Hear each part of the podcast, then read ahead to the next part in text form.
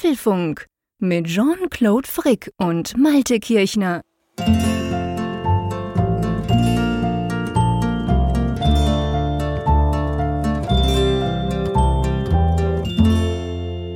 Hallo und herzlich willkommen zum Apfelfunk 342 ist die Ausgabennummer.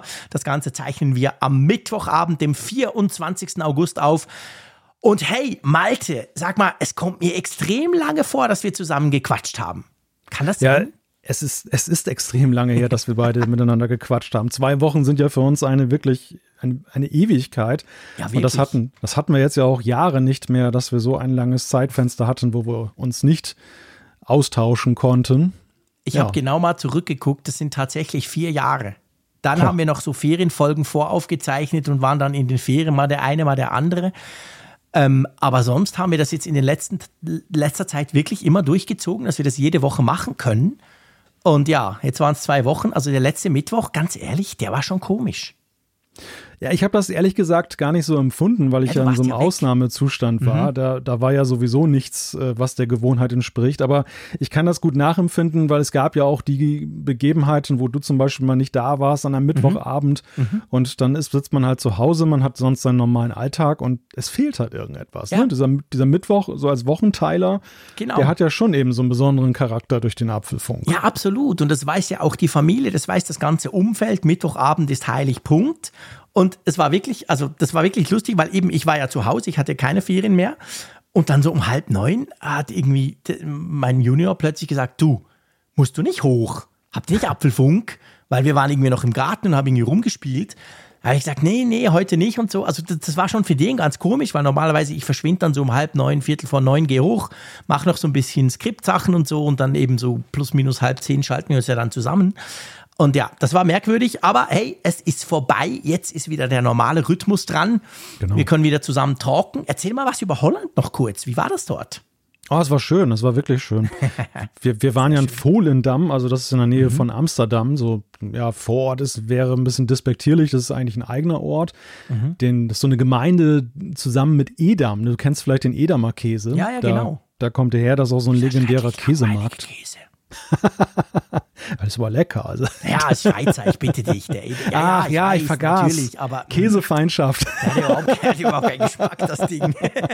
Ich habe an die Käsefeindschaft nicht gedacht. Ja, das, genau. das, ist der, das ist der Deutsche. Das kann ich per se schon mal nicht gut finden, den Käse dort. Aber ich kenne es natürlich, klar. Ja, nein, aber es war ganz witzig. So, es war so eine Mischung aus so einem Ferienküstenort, wie wir ihn hier kennen, auch an der Nordsee. Mhm. Okay. Und so ein bisschen Westerland auf Sylt, also irgendwie schickimicki und Party und aber Ah, okay. irgendwie auch sehr erdverbunden. Bisschen Bullabü war auch noch mit dabei, so was die Boah. Häuschen anging. Okay. Also es war schon echt äh, voll bepackt mit, mit, Reizen Mit und, Klischees. und Klischees. Aber, sag hat- jetzt mal, Ja. das, das, das, das hat mich wirklich noch interessiert. Wir haben ja so ein bisschen in der Ferienfolge drüber gesprochen, aber trotzdem jetzt im, im Nachgang quasi. War es denn, und das sage ich natürlich in Unkenntnis, wie es bei dir oben genau aussieht, war es denn unterschiedlich genug, dass es für dich schon auch ferienmäßig weit weg war? Weißt du, was ich meine? Also ich Ja. bin so ein Typ, ich, ich brauche dann Distanz, einfach auch damit es eben anders aussieht. Wenn Ja. ich jetzt nach Österreich gehe und dort in die Berge, dann habe ich das Gefühl, nee, nee, nee, das ist, also war, war, war es unterschiedlich genug zur Nordsee, jetzt mal ganz salopp gesagt, wo du wohnst? Äh, ja, schon ein wenig, weil wir auch unseren Schwerpunkt darauf gesetzt haben, so im Binnenland, also in, in der Okay. zur Binnenseite der Gewässer zu bleiben. Also da gibt es das Markermeer und das Eiselmeer ist ja auch nicht weit weg und ähm, das ist ja schon etwas anderes als jetzt so dieses typische Nordsee. Die Nordsee ist ja auch nicht so weit weg, da sind wir aber bewusst nicht hingefahren, weil das, Ja. das haben wir zu Hause auch. Und äh, so gesehen Okay. war es schon anders. Und was natürlich massiv für den Kontrast gesorgt hat, ist natürlich, es ist ein anderes Land, es wird eine andere Sprache gesprochen. Ja, klar, logisch. Und eigentlich so, wenn ich über die deutsch-holländische Grenze fahre und du hast dann schon so die anderen Fahrbahnmarkierungen, die auf der Autobahn steht dann dieses, ich spreche es falsch aus, dieses Ut oder Ut dann Mhm. Uit, statt, genau. statt Ja, Ausfahrt. Ausgang. Ne? Ja, genau. Das, das ist dann Und schon. diese komischen Zahlen, die irgendeine Bedeutung beim Fahren haben, die kennst du ja auch nicht auf der Autobahn. Weißt du, das Ja, sind dann ja. so Nummern, so eins und zwei Nullen oder so. Ja, stimmt. Ich habe festgestellt, es gibt auch so ein, so ein Instrument namens Tachometer. genau. Da muss man dann Das in zuweilen nochmal drauf bringen Mit gucken. Zahlen, die da am Straßenrand stehen. Genau. So, so wie Mathematik-Leistungskurs, Genau. ne? Immer so die gucken, dass du nicht zu so. weit weg davon bist. Ja, ja, das habe ich auch festgestellt. Nein, ich bin tatsächlich, ich glaube, ich habe es dir schon, oder ich habe es vielleicht sogar hier schon mal erzählt, ich fahre ja immer mit Tempomat dann rein. Also Ja. ich fahre wirklich bis an die Grenze und dann kommt ja. ja. das Schild und dann habe ich den schon vorprogrammiert und dann Ja. drücke ich nur die Taste und dann geht ja nichts mehr. Einmal als- in die Eisen und dann weiß auch die Familie, oh, wir sind in Holland. ja, weißt du, tagsüber Tempo 100, das ist ja schon krass. Also Ja, ist krass. Ja. so in Deutschland, da auf der deutschen Seite, das ist ja auch eine ziemlich öde Also auch Autobahn. für den Schweizer krass. Ja. Ja, die A28 da, die nach Oldenburg führt, die ist halt, die führt durch Ostfriesland und da hast du viel Landschaft, wenig Ausfahrten, sie ist auch nicht sonderlich voll. Und ähm, ja, da fährst du schon mal so locker 140, 150 und dann, wenn du dann an die Grenze kommst, plötzlich 100, fühlt sich erstmal ein bisschen an wie Standgas, ne? Aber im Großen und Ganzen muss ich ja sagen, gerade in den Großräumen ist es ja schon sehr angenehm, wenn Ja. du diese Raserei da nicht hast, Das wenn du dich stimmt, ja. orientieren möchtest und so. Du hast halt Und- nicht diese krassen Geschwindigkeitsunterschiede auch. Sind dann alle plus minus so, so schnell oder eben so langsam unterwegs. Ja, und die, und die Niederländer haben ja auch noch so ein paar kleine Schikanen oder Specialties eingebaut. Angefangen damit, dass du Brücken hast, ähm, die, wo Schranken runtergehen, mitten auf der Autobahn, was ja undenkbar ist in Deutschland. Und ähm, Ja. bis hin zu, dass es auch dann arg kurvig mitunter zugeht auf den niederländischen Straßen. Und da Ja, weißt du, ich, Kannst du ich gar nicht habe mir so das zwar schnell noch nie überlegt, aber äh, wenn du quasi eine Autobahn planst oder eine Autobahn baust und du weißt, dass du ein Tempolimit hast, ich meine, Holland hatte ja vorher auch ein Tempolimit, sie haben es jetzt Mhm. einfach runtergesetzt, es war glaube ich vorher 120. Aber, nachts gilt ähm, das ja auch noch. Also von genau, 19 bis stimmt, 6 Uhr kannst du ja schnell genau. fahren. Ja. Und dann, aber dann kannst du ja eigentlich theoretisch andere Kurvenradien bauen, als wenn du weißt, du hast eine Autobahn, wo vielleicht einer mal mit 260 durchdonnert, oder? Ja. Ja, absolut, absolut. Also äh, es ist ja nun auch nicht so, dass in Deutschland ja ähm, alle Autobahnen freigegeben sind für Nee. alles, sondern ein Gros der Autobahnen, glaube ich, hat auch ein Tempolimit Mhm. äh, in irgendeiner Art und Weise an bestimmten Stellen. Es gibt ganz wenige, wo du wirklich, und da, dazu gehört zum Beispiel unsere, die wir vor der Haustür hier haben, die über weite Strecken dann auch Tempolimit frei ist. Also es ist schon auch ein Stück weit ein Auslaufmodell. Aber nee, das ist schon richtig. Also die, die Konzeption von den Straßen, du merkst es natürlich ganz klar in Ländern, die schon sehr lange ein Tempolimit kennen, die haben viele Straßen in diesem Bewusstsein gebaut. Und da Ja. gelten dann eben andere Kurvenradien, andere, ja, ich sag mal auch andere Abstände zu bestimmten Ereignissen, Ja, genau. wo du dann so runterbremst. Ne? Weil du musst hierzulande halt ja eben wirklich gucken, dass da der auch theoretisch der mit Tempo 300 ankommen könnte. und der muss rechtzeitig Du musst ja für gebremst den werden. Auch, genau, du musst für den, du musst den irgendwie im Hinterkopf behalten. Und bei uns ist das ja kein Thema. Ja. Aber du bist auf jeden Fall gut, gut erholt wieder zurückgekommen und ich freue mich, dass wir wieder am Mittwoch zusammen aufzeichnen. Wie wäre denn das Internet gewesen? Jetzt so im Nachgang. Wir haben ja gesagt, ja, wir wissen Ja. nicht, wir machen lieber eine Ferienfolge, weil man halt bei so einer Ferienwohnung nie so genau weiß. Wie wäre es gewesen? Durchwachsen. Also es, Okay. es, das war so, es gab einen Kabelrouter da in der Wohnung, äh, Kabelinternet. Und ähm, der, den musste ich erstmal neu starten, weil der irgendwie hatte sich bei den WLAN-Frequenzen irgendwie auf ein Nachbarnetz gelegt und dadurch funktionieren die iPads erst alle gar nicht. Ja. Aber lustigerweise sagen die iPads auch Bescheid, dass es genau diesen Konflikt gab oder gibt. Ah, echt? Ja, ja, das iPad zeigte an, von wegen irgendwie sind Frequenzen überlagert, man sollte den Router mal neu starten. Und das, ich fand das eine interessante Fehlermeldung, weil ich das noch nie gesehen habe. Ja. Und habe erst so gedacht, na, das ist doch Quatsch. Also wie kommt denn das iPad dazu, so, so genau zu wissen, wo das Problem liegt? Und es war tatsächlich so. Also ich habe dann, krass. ich habe dann wirklich, und es war witzigerweise auch so, das iPad Pro und das MacBook Pro haben sich mit dem WLAN trotz dieses, dieses Mhm. Frequenzkonflikts verbunden. Die einfachen iPads, also das, das normale iPad, Ja. Das äh, wiederum hatte massive Probleme und kam da partout nicht rein. Und dann habe hab ich den, den Router einmal neu gestartet und dann Mhm. war es tatsächlich so, hinterher funktioniert es. Aber es war trotzdem so, also es waren 16 Mbit Downstream und äh, fast genauso viel Upstream, ganz kurios. Mhm. Okay. Also so eine synchrone Verbindung. Ja. Aber ähm, ja, es hätte funktioniert, aber ich hätte auch nicht unbedingt meine Hand dafür ins Feuer gelegt. Zur Not hätte es allerdings auch 5G gegeben. Also 5G Okay. hatte ich vollen Ausschlag und so. Wir, Ja. wir hätten es machen können. Aber ja, ja nee, aber wir haben auf ja Nummer sicher. gesprochen, es ist ja auch noch eine Frage der räumlichen Verhältnisse, dass du da so einen Abend lang einfach rumquatschen kannst und alle müssen Ja. still sein, je nachdem, wie groß die Wohnung ist. Also es war sicher gut so. Es kam ja auch gut an, by the way. Vielen herzlichen Dank an der Stelle für das sehr, sehr zahlreiche Feedback von euch zu unserer Ferienfolge. Das war wirklich großartig. Werden wir irgendwann dann auch mal drüber sprechen hier in der Sendung. Das war, das war cool. Also ich glaube, alles richtig gemacht, darf man, darf man sicher so sagen. Das denke ich auch, ja. Apropos richtig gemacht. Ich glaube, wir könnten mal einen kleinen Blick auf unseren Sponsor werfen dieses Mal von der Folge 342. Und zwar ist das äh, Zayas Videowelt. Erklär mir mal, worum geht's da genau? Ja, es gibt da so einen äh, Rezensenten aus St. Gallen, der handverlesene YouTube-Videos macht, wo er dann immer neue Produkte vorstellt oder zu aktuellen Ereignissen Stellung nimmt. Und dieser Kanal ist seit einiger Zeit eingeführt. Der hat bereits über 30.000 Abonnenten und äh, ja, der bewirbt heute mal sein Produkt hier im Apfelfunk. Ah, genau, lohnt sich wirklich. Wir, wir knallen einen Link in die Show Notes. Lohnt sich dort mal, mal zu gucken. Er ist zwar ein Die-Hard iPad-Fan, das muss man leider auch sagen, aber ab und zu ähm, entdeckt er dann eben auch, dass der Mac eine coole Sache ist. Und er testet die verrücktesten Sachen. Er, der kann 20 Minuten über ein Thunderbolt-Kabel sprechen.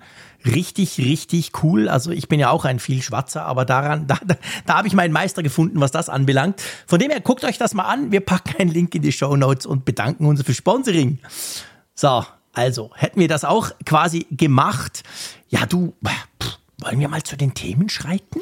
Ja, lass uns zu den Themen schreiten. denn Es gibt einiges Aktuelles, was wir zu besprechen haben. Sehr und aktuell. Sehr aktuell. Es kam heute Abend nämlich rein.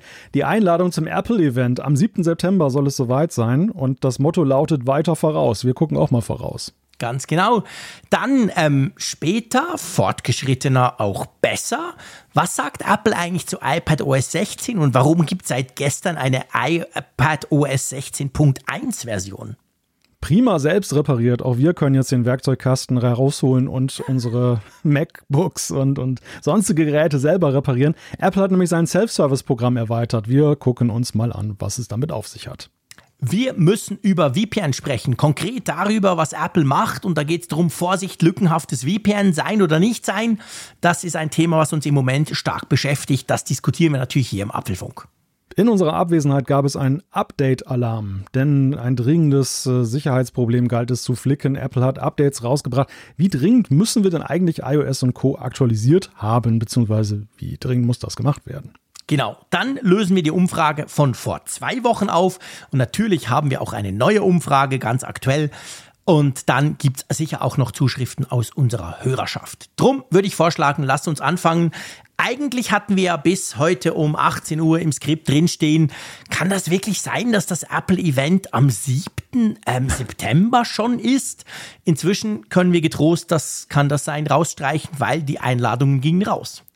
Ja, es hat sich einmal mehr gezeigt, dass es gut ist, dass wir halt nur mit Stichwörtern arbeiten und nicht schon irgendwie allerdings. uns großartig im Vorfeld was überlegen. Ich, ich, hatte mir tatsächlich aber etwas überlegt, nämlich, dass ich sagen wollte, dass äh, ich ja hoffe, dass Apple noch zur Raison kommt. Es könnte mhm. ja nur nicht sein, dass sie an einem Mittwochabend ja, ein Apple-Event Ich meine, der veranstalten. Tim Apple weiß das, dass wir da aufzeichnen. Die dachten, das kann ja, ja gar nicht sein. Darum habe ich Geht diese, gar nicht. Diese ganzen Gerüchte, die es ja schon seit zwei, zwei Wochen ungefähr gibt, dass eben der siebte, vor allem letzte Woche ist das so hochgepoppt, dachte ich so, nein, das kann auf gar keinen sein, der am Mittwoch. Welcher Idiot macht am Mittwoch bitte ein Event, außer uns?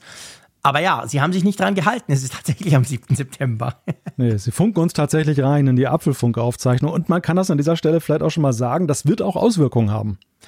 Ja, das wird tatsächlich Auswirkungen haben. Also wir werden am 7. September, am Mittwoch, wie gesagt, jetzt in zwei Wochen, äh, keinen Apfelfunk aufnehmen. Ganz einfach drum, ich wurde eingeladen. Ich werde in Cupertino im Apple Park vor Ort dabei sein.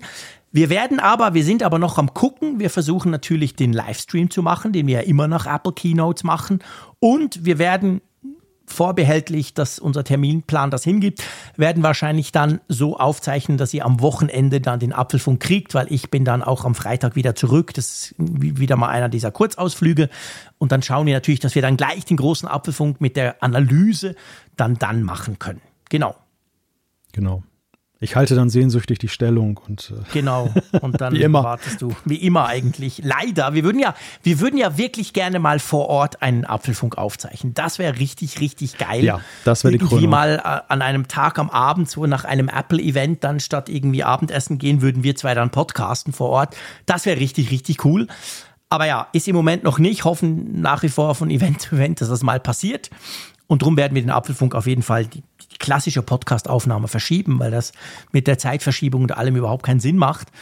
Aber wir gucken natürlich, dass wir den Livestream hinkriegen. Das wäre lustig. Das hat ja letztes Mal auch gut geklappt. Ja, kommen wir zum Termin. Also es war genau. ja tatsächlich so, am Wochenende hat Mark Gurman von Bloomberg, der ja mal gute Quellen bei Apple hat, mhm. seinen wöchentlichen Newsletter rausgebracht.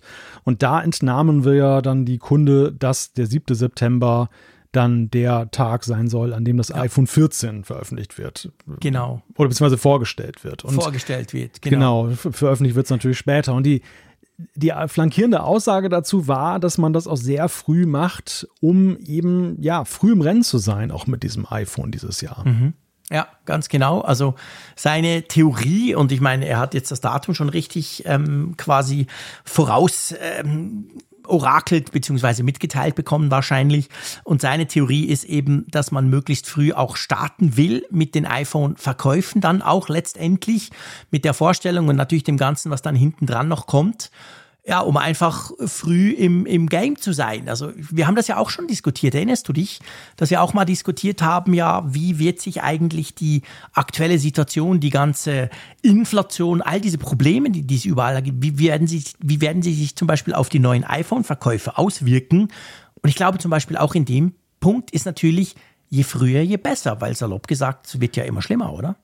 Es wird immer schlimmer, aber gleichzeitig hast du natürlich ja zwei sich gegenseitig widersprechende Entwicklungen. Du hast auf der einen Seite ja nach wie vor die Lieferkettenprobleme, mhm. weil in China ja einiges durcheinander geraten ist. Das hat mhm. uns ja in den letzten zwei Jahren am meisten beschäftigt, wenn ja. es um die Termingestaltung ging. Die Frage, Apple hat neue Produkte, aber wann können sie sie in ausreichender sie Zahl hin? produzieren, ja. um sie rauszubringen? Und genau. deshalb waren ja auch dieses Jahr viele ausgegangen. Wir hatten ja nun ein recht turbulentes Frühjahr, wo viele Produkte auf sich warten ließen.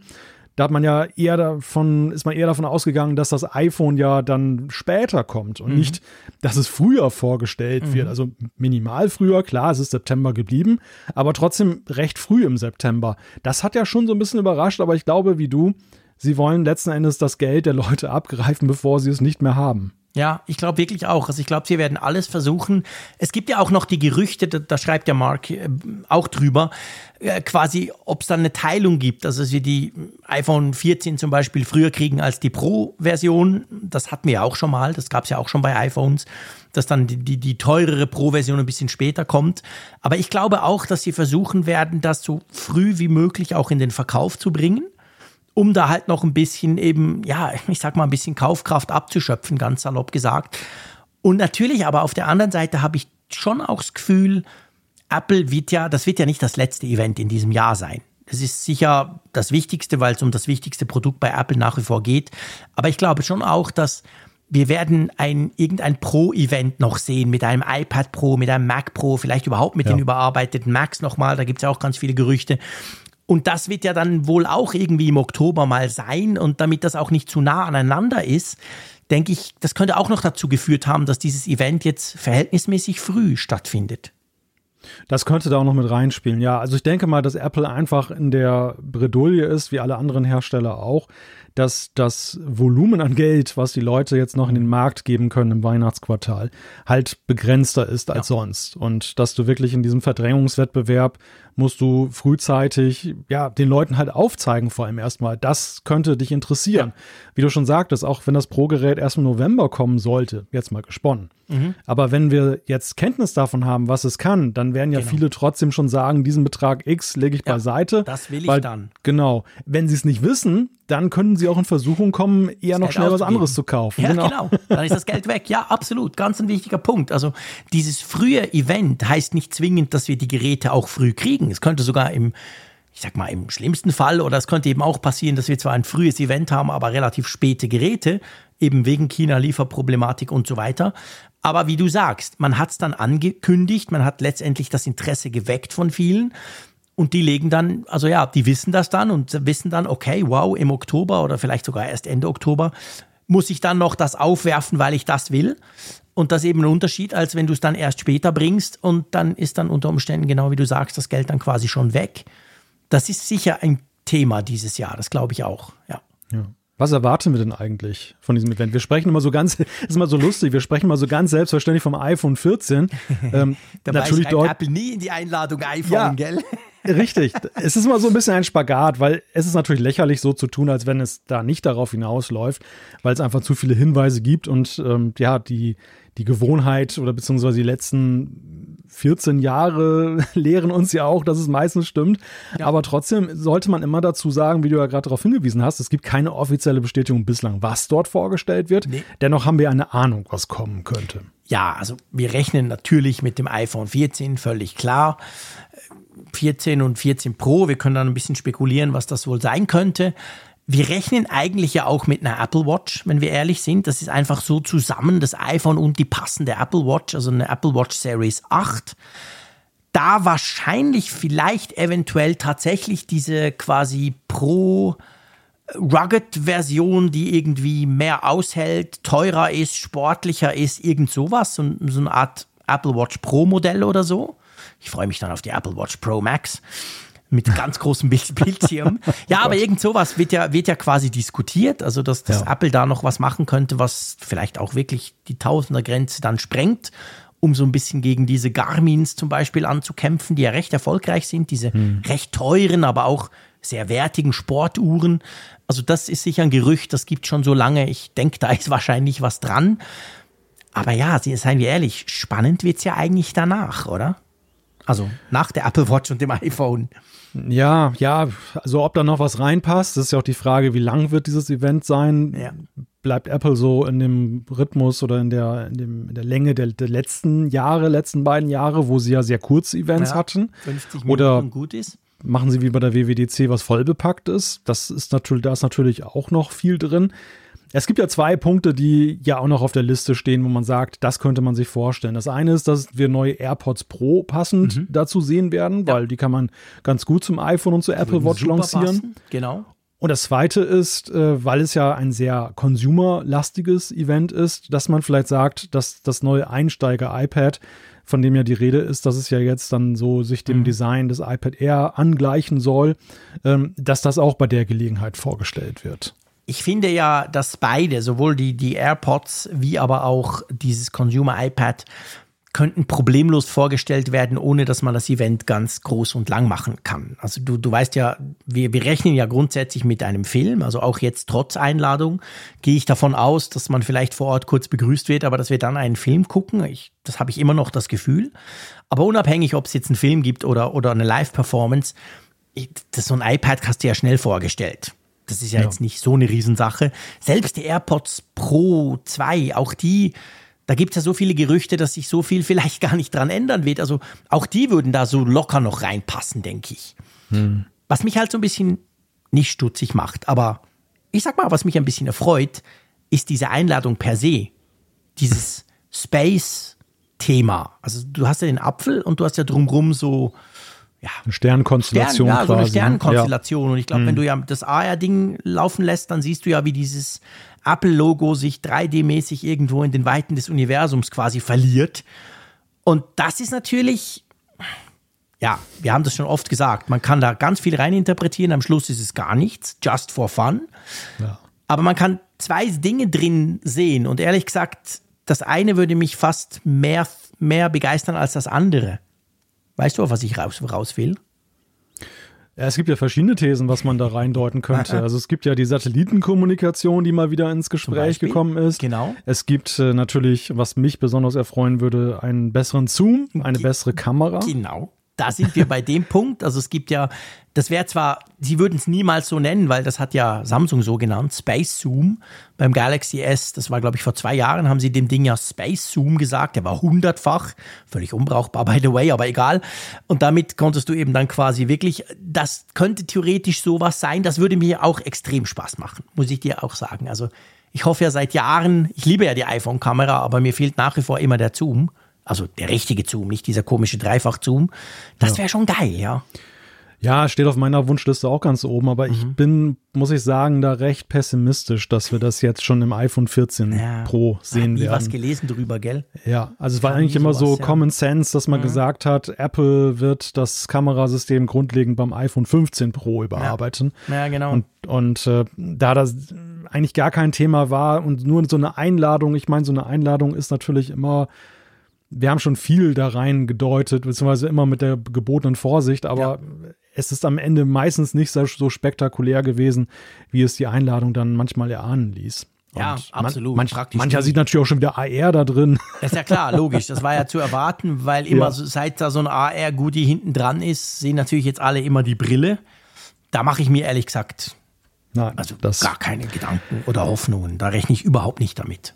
Nein, das ist überhaupt nicht der Rahmen dafür. Also ja. das, das würde, das würde mich total völlig die, die Show stehlen. Ja, das passt überhaupt nicht da rein. Also das auch, auch jetzt mit Blick jetzt auf die, die Frage der Entwickler und so. Da, da hätte ich tatsächlich mehr eine Wette abgeschlossen, dass die WWDC vielleicht der Rahmen ist, weil man auch, auch ein Ecosystem damit verknüpfen will und, mhm. und, und nicht dann einfach nur das Produkt. Oder man macht es wirklich für sich gestellt und dann hat es eine große Bühne und dann ist es von allem abgekoppelt. Das kann man ja auch machen. Genau. Es ja. gibt ja immer die Aussage, im Frühjahr könnte sowas kommen, so ganz eigenes Event, genau. ganz relativ früh am Jahr, auch gar nicht mal so früher, sondern Anfang des Jahres. Und das finde ich, ähm, das hätte einen gewissen Charme. Das wäre auch so eine Hommage auf die Präsentation des iPhones damals, was ja auch im Januar der Fall war. Mhm. Also das, das würde viel besser passen. Ja, ja. ja ich habe das auch das Gefühl. Und es ist genau wie du sagst. Es gibt ja einige, die sagen quasi, ähm, dass es eben im Winter quasi stattfinden könnte, irgendwann mal. Also schon relativ früh im nächsten Jahr. Aber ich glaube auch. Also ich, ich bin überzeugt davon, dass das verdient ein eigenes Event Klar, es gibt auch die anderen, dann haben wir die auch noch quasi zumindest abgedeckt, ähm, die natürlich sagen, ja, aber damals die Apple Watch wurde auch an einem iPhone-Event vorgestellt. Aber ja, nee, ich glaube nicht, dass ich, ich glaube, ich, ich bin ziemlich sicher, dass das quasi, dass das hier nicht reinpasst. Aber ich hätte halt am Space Zoom schon Freude. ich gebe es zu. Ja, ich bin auch neugierig, ich bin auch neugierig, was diese Satellitenkommunikation ja, angeht. Stimmt. Das wäre schon geil. Da, da geht die Bandbreite ja auch von, dass das jetzt nur, also in Anführungszeichen nur für den Notfall eine mhm. Rolle spielt, dass du eben dann auch jenseits der Mobilfunknetze einen Notruf auslösen kannst. Wenn du dich aber im Sauerland ja mit dem Auto verfährst, kannst du dem Tobi immerhin noch eine SMS schicken. Hey, ich habe keine Ahnung, wo ich bin, aber ich habe keinen Empfang. Da kommt der Tobi gar nicht mehr klar, wenn, mit wo ist künftig alle seine Apple-Geräte sichtbar sind. genau, direkt über Satellit. das, das Bermuda-Dreieck ist weg. Nein, Spaß beiseite. Aber es gibt ja sogar auch die These, dass gesagt wird, dass ja Apple sogar vielleicht iMessage darüber dann realisieren könnte. Auch für diesen, dieses. Es würde ja auch zum Beispiel so, so ja, ein Stück weit dieses Delta, was wir bei der, bei der Apple Watch immer mal beklagt haben, dass die kein Roaming kann. Mhm. Zumindest beim iPhone mit Blick darauf, äh, man ist im Ausland, hat vielleicht kein Roaming, aber ist trotzdem erreichbar. Stell dir mal vor. Dann, dann schließen. Das wäre ja krass. Das wäre ja ein Messenger-Dienst, der einfach immer funktioniert. Der würde ja eigentlich dann auch funktionieren. Du brauchst ja keine SIM-Karte. Du kannst ja. dein iPhone äh, auspacken und was zumindest schon mal geht, ist iMessage. Das wäre schon krass. Aber ja, jetzt kann, ich kann mir das nicht so recht vorstellen, aber das wäre das wäre, das wäre natürlich sehr, sehr spannend, ja. Ja, es ist halt eine sympathische Spielerei oder Spinnerei, weil du ja, am Ende, das, das würde diesem ganzen iMessage-Dienst natürlich ein unglaubliches Alleinstellungsmerkmal von heute auf morgen geben. Natürlich. Quasi willst du erreichbar sein? Ich meine, klar, es ist nur Text oder, oder halt eben iMessage, aber dann, dann, dann brauchst du ein iPhone und du gehst irgendwo in die Pampa und alles kein Problem. Zumindest so bist du erreichbar. Das wäre natürlich, pff, das wäre Hammer. Ja. Naja, mal schauen. Aber ja, mal schauen eben. Also wir wollen nicht, wir wollen auch nicht irgendwie zu viel in dieses Bild rein interpretieren. Ihr kennt uns. Wir, wir, wir spielen da ein bisschen rum. Wir nehmen natürlich Dinge auf, die, die man jetzt schon lesen konnte. Aber ja, eben, oft ist es einfach auch eine coole Animation, ein schönes Bild und Punkt. Und hat nicht direkt irgendeinen einen direkten Hinweis auf das, was dann kommt. Das muss man immer im Hinterkopf behalten, bevor man jetzt schon upspaced ähm, ja. und dann irgendwie das Gefühl hat, was da jetzt Wahnsinniges kommt. Aber nichtsdestotrotz, auch das iPhone ist ja durchaus interessant. Also ich rechne zum Beispiel auch bei der Kamera, selbst wenn jetzt dieses Zoom halt nicht kommt und noch keine Periskoplinse und all das schöne Zeug, das der Frick gern hätte. Aber wahrscheinlich ja wird schon der, der, also der Sensor wird wahrscheinlich getauscht. Ich glaube, wir werden nicht mehr 12 Megapixel, sondern halt wie die Konkurrenz das ja schon länger macht. Wir werden mehr sehen, oder? Ja, und auch die Kamera bei den Pro-Modellen soll ja eine zusätzliche Linse dann mhm. noch bekommen. Also, dass da, ich glaube, sieben statt sechs oder ja. acht statt sieben. Also das wäre schon, das wäre schon attraktiv. Zahl weiß ich gerade gar nicht. Aber das, das wäre, ich denke auch, wir werden da eine Aufwertung sehen, denn die Kamera ist natürlich immer, und das muss man ja auch in der Rückschau sagen, jetzt beim iPhone 13. Ne? Also, das ist für mich nochmal auch wieder wirklich ein spürbarer Unterschied gewesen, so ja. in diesem vergangenen Jahr. Und äh, deshalb kaufen halt auch viele dann die iPhones. Mhm. Ja, genau, ganz genau. Also ich glaube schon, dass sie da jetzt einfach nochmal einen Vlog einschlagen und einfach nochmal eine Schippe drauflegen legen wollen. Das ist genau der Punkt. Also letztes Jahr war es so ein bisschen versteckter mehr, halt mit diesem, mit den Video-Features und so, aber das war jetzt ich sag mal, das war jetzt nicht so das Massending, wo du denkst, wow, ja klar, hey, ich muss ein neues iPhone haben, weil die Kamera so wahnsinnig gut ist. Und ich glaube, dass sie dieses Jahr da auch mal wieder den Fokus drauf legen. Das habe ich echt auch das Gefühl. Ja, ich gebe dir recht, dass es recht verdeckt war. Also der Makro-Modus war ja nun recht plakativ noch. Ja, okay, ähm, das stimmt. Aber es war tatsächlich so, und das hat sich auch erst im Nachhinein herausgestellt, dass diese Lowlight-Geschichte, die man verbessert hat, tatsächlich spürbar besser geworden ist ja. noch. Also das, das, das war so auf der Präsentation und unmittelbar danach ist mir das gar nicht so aufgefallen, aber jetzt im Jahr, wo ich viele Fotos gemacht habe, habe ich schon festgestellt, also das ist noch universeller einsetzbar. Ja, das ist ein krasser Unterschied. Das muss man ja. wirklich so sehen. Also ich, ich merke das zum Beispiel immer, ich mache ja meine Fotos zu 95 Prozent mit dem iPhone und habe Apple-Fotos, aber ja auch Google-Fotos. Das heißt, es spielt mir die in beide. Und dann habe ich bei mir in der Küche unten habe ich so ein, so ein Google-Bildschirm-Teil. Und der, der macht mir so eine Best-of-Liste der Fotos. Und da sehe ich so die Fotos durchscrollen immer. Und das fällt dir wirklich auf. Du kannst also wirklich sagen, hey, dieses Nachtfoto aus Holland vom letzten Jahr, das war eben das iPhone 12. Und dann guckst du ein ähnliches Plus-Minus-Foto von diesem Jahr, selbst auf diesem kleinen Bildschirm, der hat gar nicht eine große Auflösung, aber das siehst du einfach, dass zum Beispiel eben der Nachtmodus besser wurde. Es fällt mir immer wieder auf. Ja. Ja, klar, aber ich glaube schon, dass sie vielleicht auch mal wieder eben mit Zahlen und so, hey, wir haben jetzt den großen 50 Megapixel Sensor, der kann jetzt das und das. Ja. Also ich glaube schon, dass sie auch solche Dinge jetzt mal wieder tun wollen. Ja, das wäre absolut wünschenswert. Also diese 12 Megapixel sind natürlich jetzt arg in die Jahre gekommen. Ja, genau. Und wir, wir wünschen uns jetzt natürlich schon da eine höhere Auflösung, die möglich ist. Ja, ja, weil die Konkurrenz hat halt gezeigt, es ist nicht mehr wie ganz früher, wo quasi hohe Auflösung war shitty, weil alle haben nur daran gedreht und der Rest war schlecht und da wurden die Fotos nicht besser, aber die Zeiten haben wir schon lange hinter uns gelassen. Und wenn du dir so einen Samsung-Sensor anguckst, oder das sind ja alles Sony-Sensoren eigentlich, die sind einfach mega gut geworden. Da kannst du geile Dinge damit tun. Und ich glaube, das, das würde dem iPhone gut anstehen. Wenn es wahrscheinlich auch nur das Pro-Modell wird, oder? Ja, das deutet, darauf deutet ja vieles hin, dass das Pro-Modell, dass die Schere zwischen Pro-Modell mhm. und Standardmodell noch deutlich weiter ja. aufgeht. Und dass, äh, ja, also alle, die so ein bisschen geekige, nerdige Ansprüche haben, künftig wahrscheinlich wirklich nur noch beim Pro glücklich werden können. Mhm. Ja, ganz genau. Naja, gut, mal schauen, da bin ich gespannt. Vielleicht noch kurz zur Apple Watch. Was, was erwartet oder was würde dich erfreuen oder was erwartest du überhaupt? Also ich würde mich natürlich an Gesundheitssensoren erfreuen, aber da habe ich jetzt keine zu hohen Erwartungen dran. Mhm. Es war ja zuletzt die Rede vom Temperatursensor, das wäre natürlich schick. Ja. Aber ähm, ja, Blutdruck und alles andere haben wir ja gesehen, dass da die technischen Hürden noch viel zu hoch ja. sind und da kann Apple nichts auch äh, ausliefern, was so ihren Maßstäben entspricht, was sie auch an, an Qualität einfach liefern wollen. Ich glaube, du, du sprichst da einen ganz wichtigen Punkt an. Das ist mir jetzt gerade wieder aufgefallen. Ich habe diese Galaxy Watch 5 Pro von Samsung bei mir hier. Das ist die neue, die ja gerade erst vorgestellt wurde. Ein, ein schönes Stück, alles gut. Und die hat, und das ist da, da, da ging es mir genauso, wie es wahrscheinlich den meisten Kunden gehen würde, und das will eben Apple nicht. Die hat einen Blutdruck. Messsensor drin. Und ich dachte so, wow, das ist ja geil. Habe ich gar nicht groß drüber gelesen. So, so richtig, klickst du drauf und dann kommt, ja, du musst die Uhr zuerst kalibrieren. Das heißt, du brauchst ein richtiges Blutdruckmessgerät, du lässt das laufen, danach gibst du der Uhr das ein und danach kannst du die Uhr anziehen und dann misst sie quasi. Und da war natürlich bei mir sofort, äh, äh, sorry, wenn ich so ein Blutdruckmessgerät habe, brauche ich die Uhr ja nicht. Das Coole wäre ja, die Uhr kann's und ich brauche das blöde Gerät nicht. Also, und ich glaube, genau sowas will Apple eben nicht. Und da sind wir, glaube ich, einfach schlicht und ergreifend noch nicht so weit, dass das irgendwie machbar ist, oder?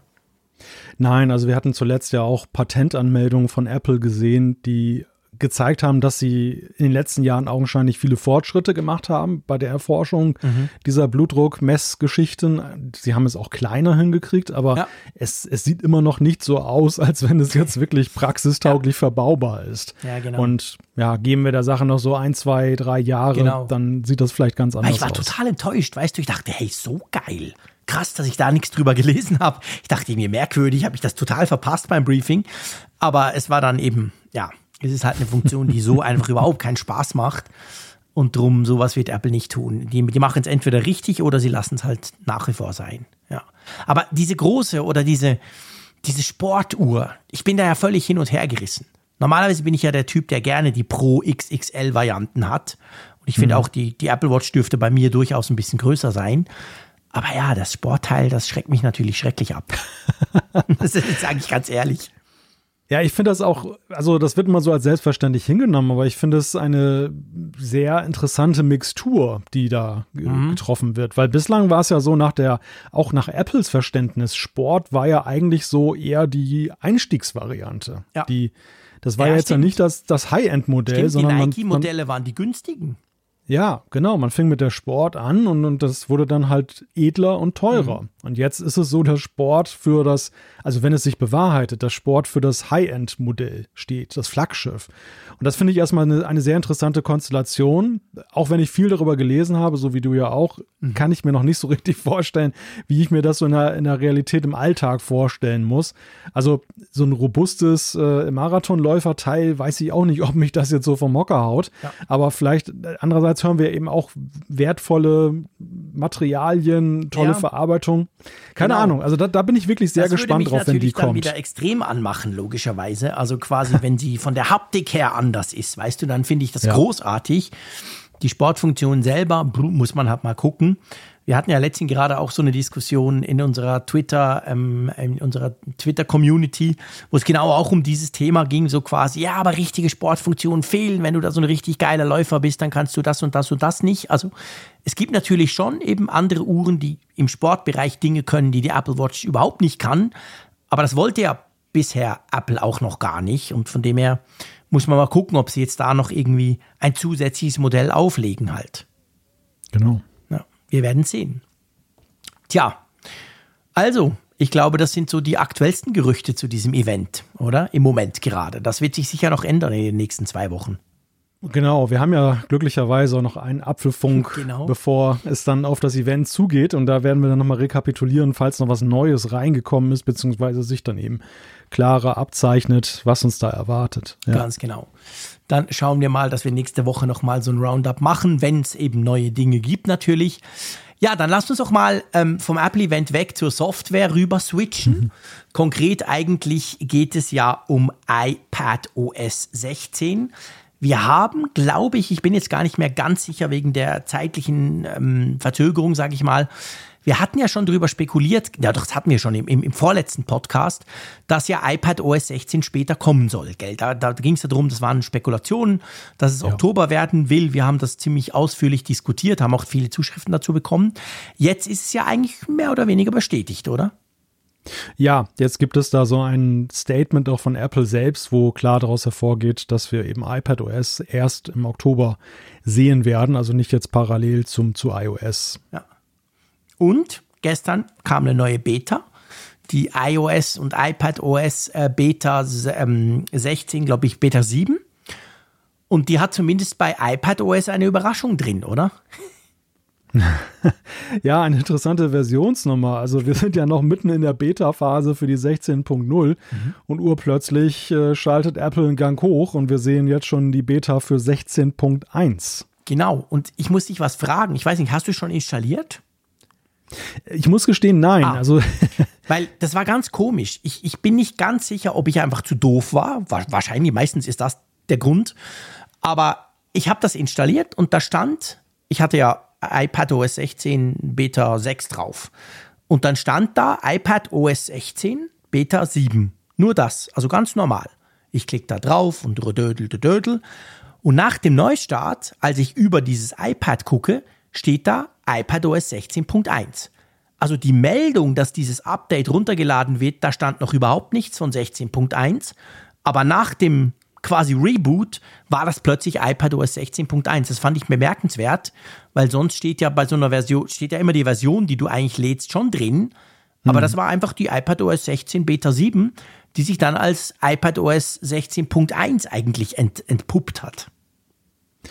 Ja, es scheint ja offenbar so zu sein, und das habe ich damals bei dieser Verspätungsmeldung gar nicht angenommen, mhm. dass es gar nicht jetzt eine strategische Frage ist, dass man iPadOS schiebt.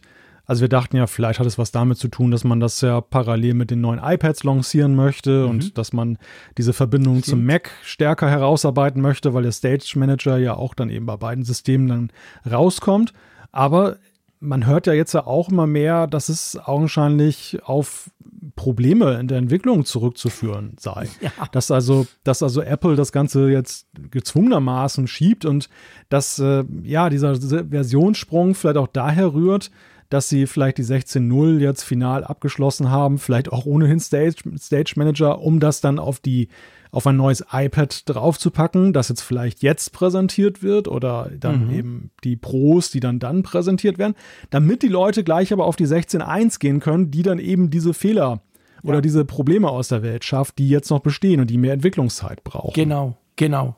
Und das ist ja eigentlich also einerseits hatten wir das ja auch schon oft, dass wir das bei diesen großen Versionen eben, wenn so eine ganz neue iOS oder iPad Version kommt, dass die schon noch so problembehaftet ist. Wir sprechen ja dann oft drüber, gerade auch die ist nie feature complete, also da fehlt ja eigentlich meistens was.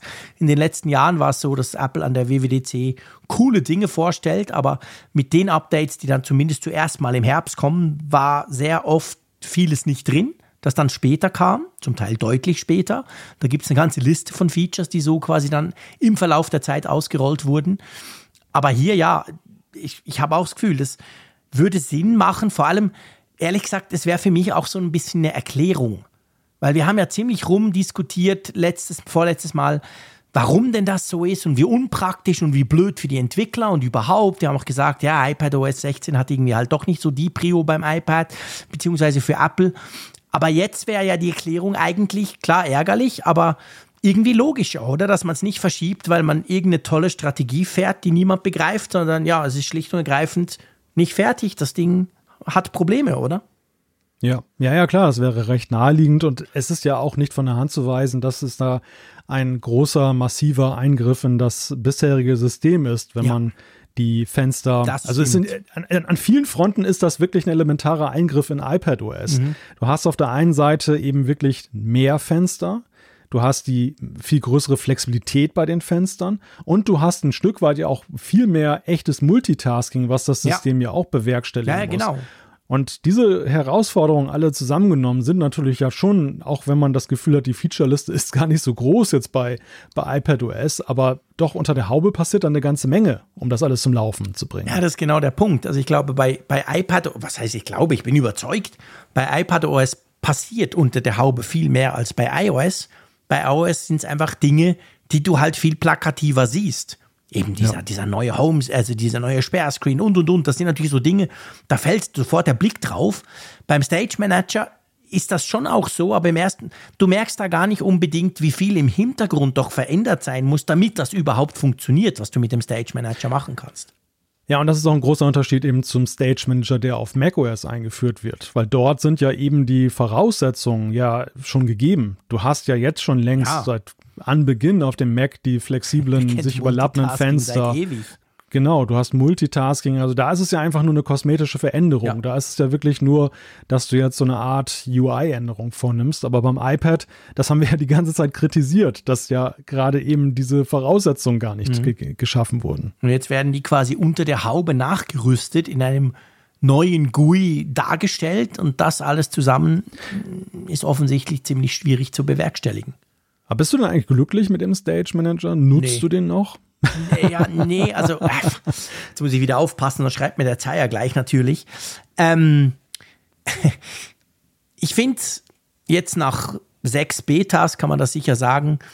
Ich finde es interessant. Ich finde auch beim iPad ist es wirklich, also es ist wirklich neu und es, es bietet gewisse neue Möglichkeiten. Ich sage es so ein bisschen zurückhaltend formuliert.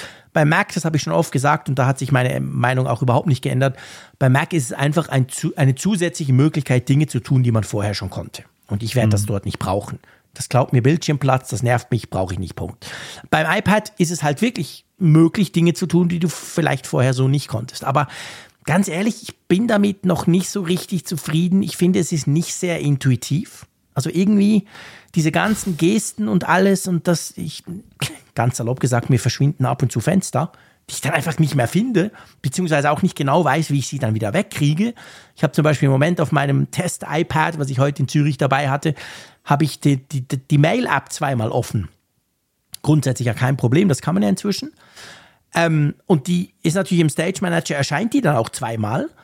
Und wenn ich jetzt aber eine wegmachen will, geht das irgendwie nicht. Ich habe das nicht hingekriegt.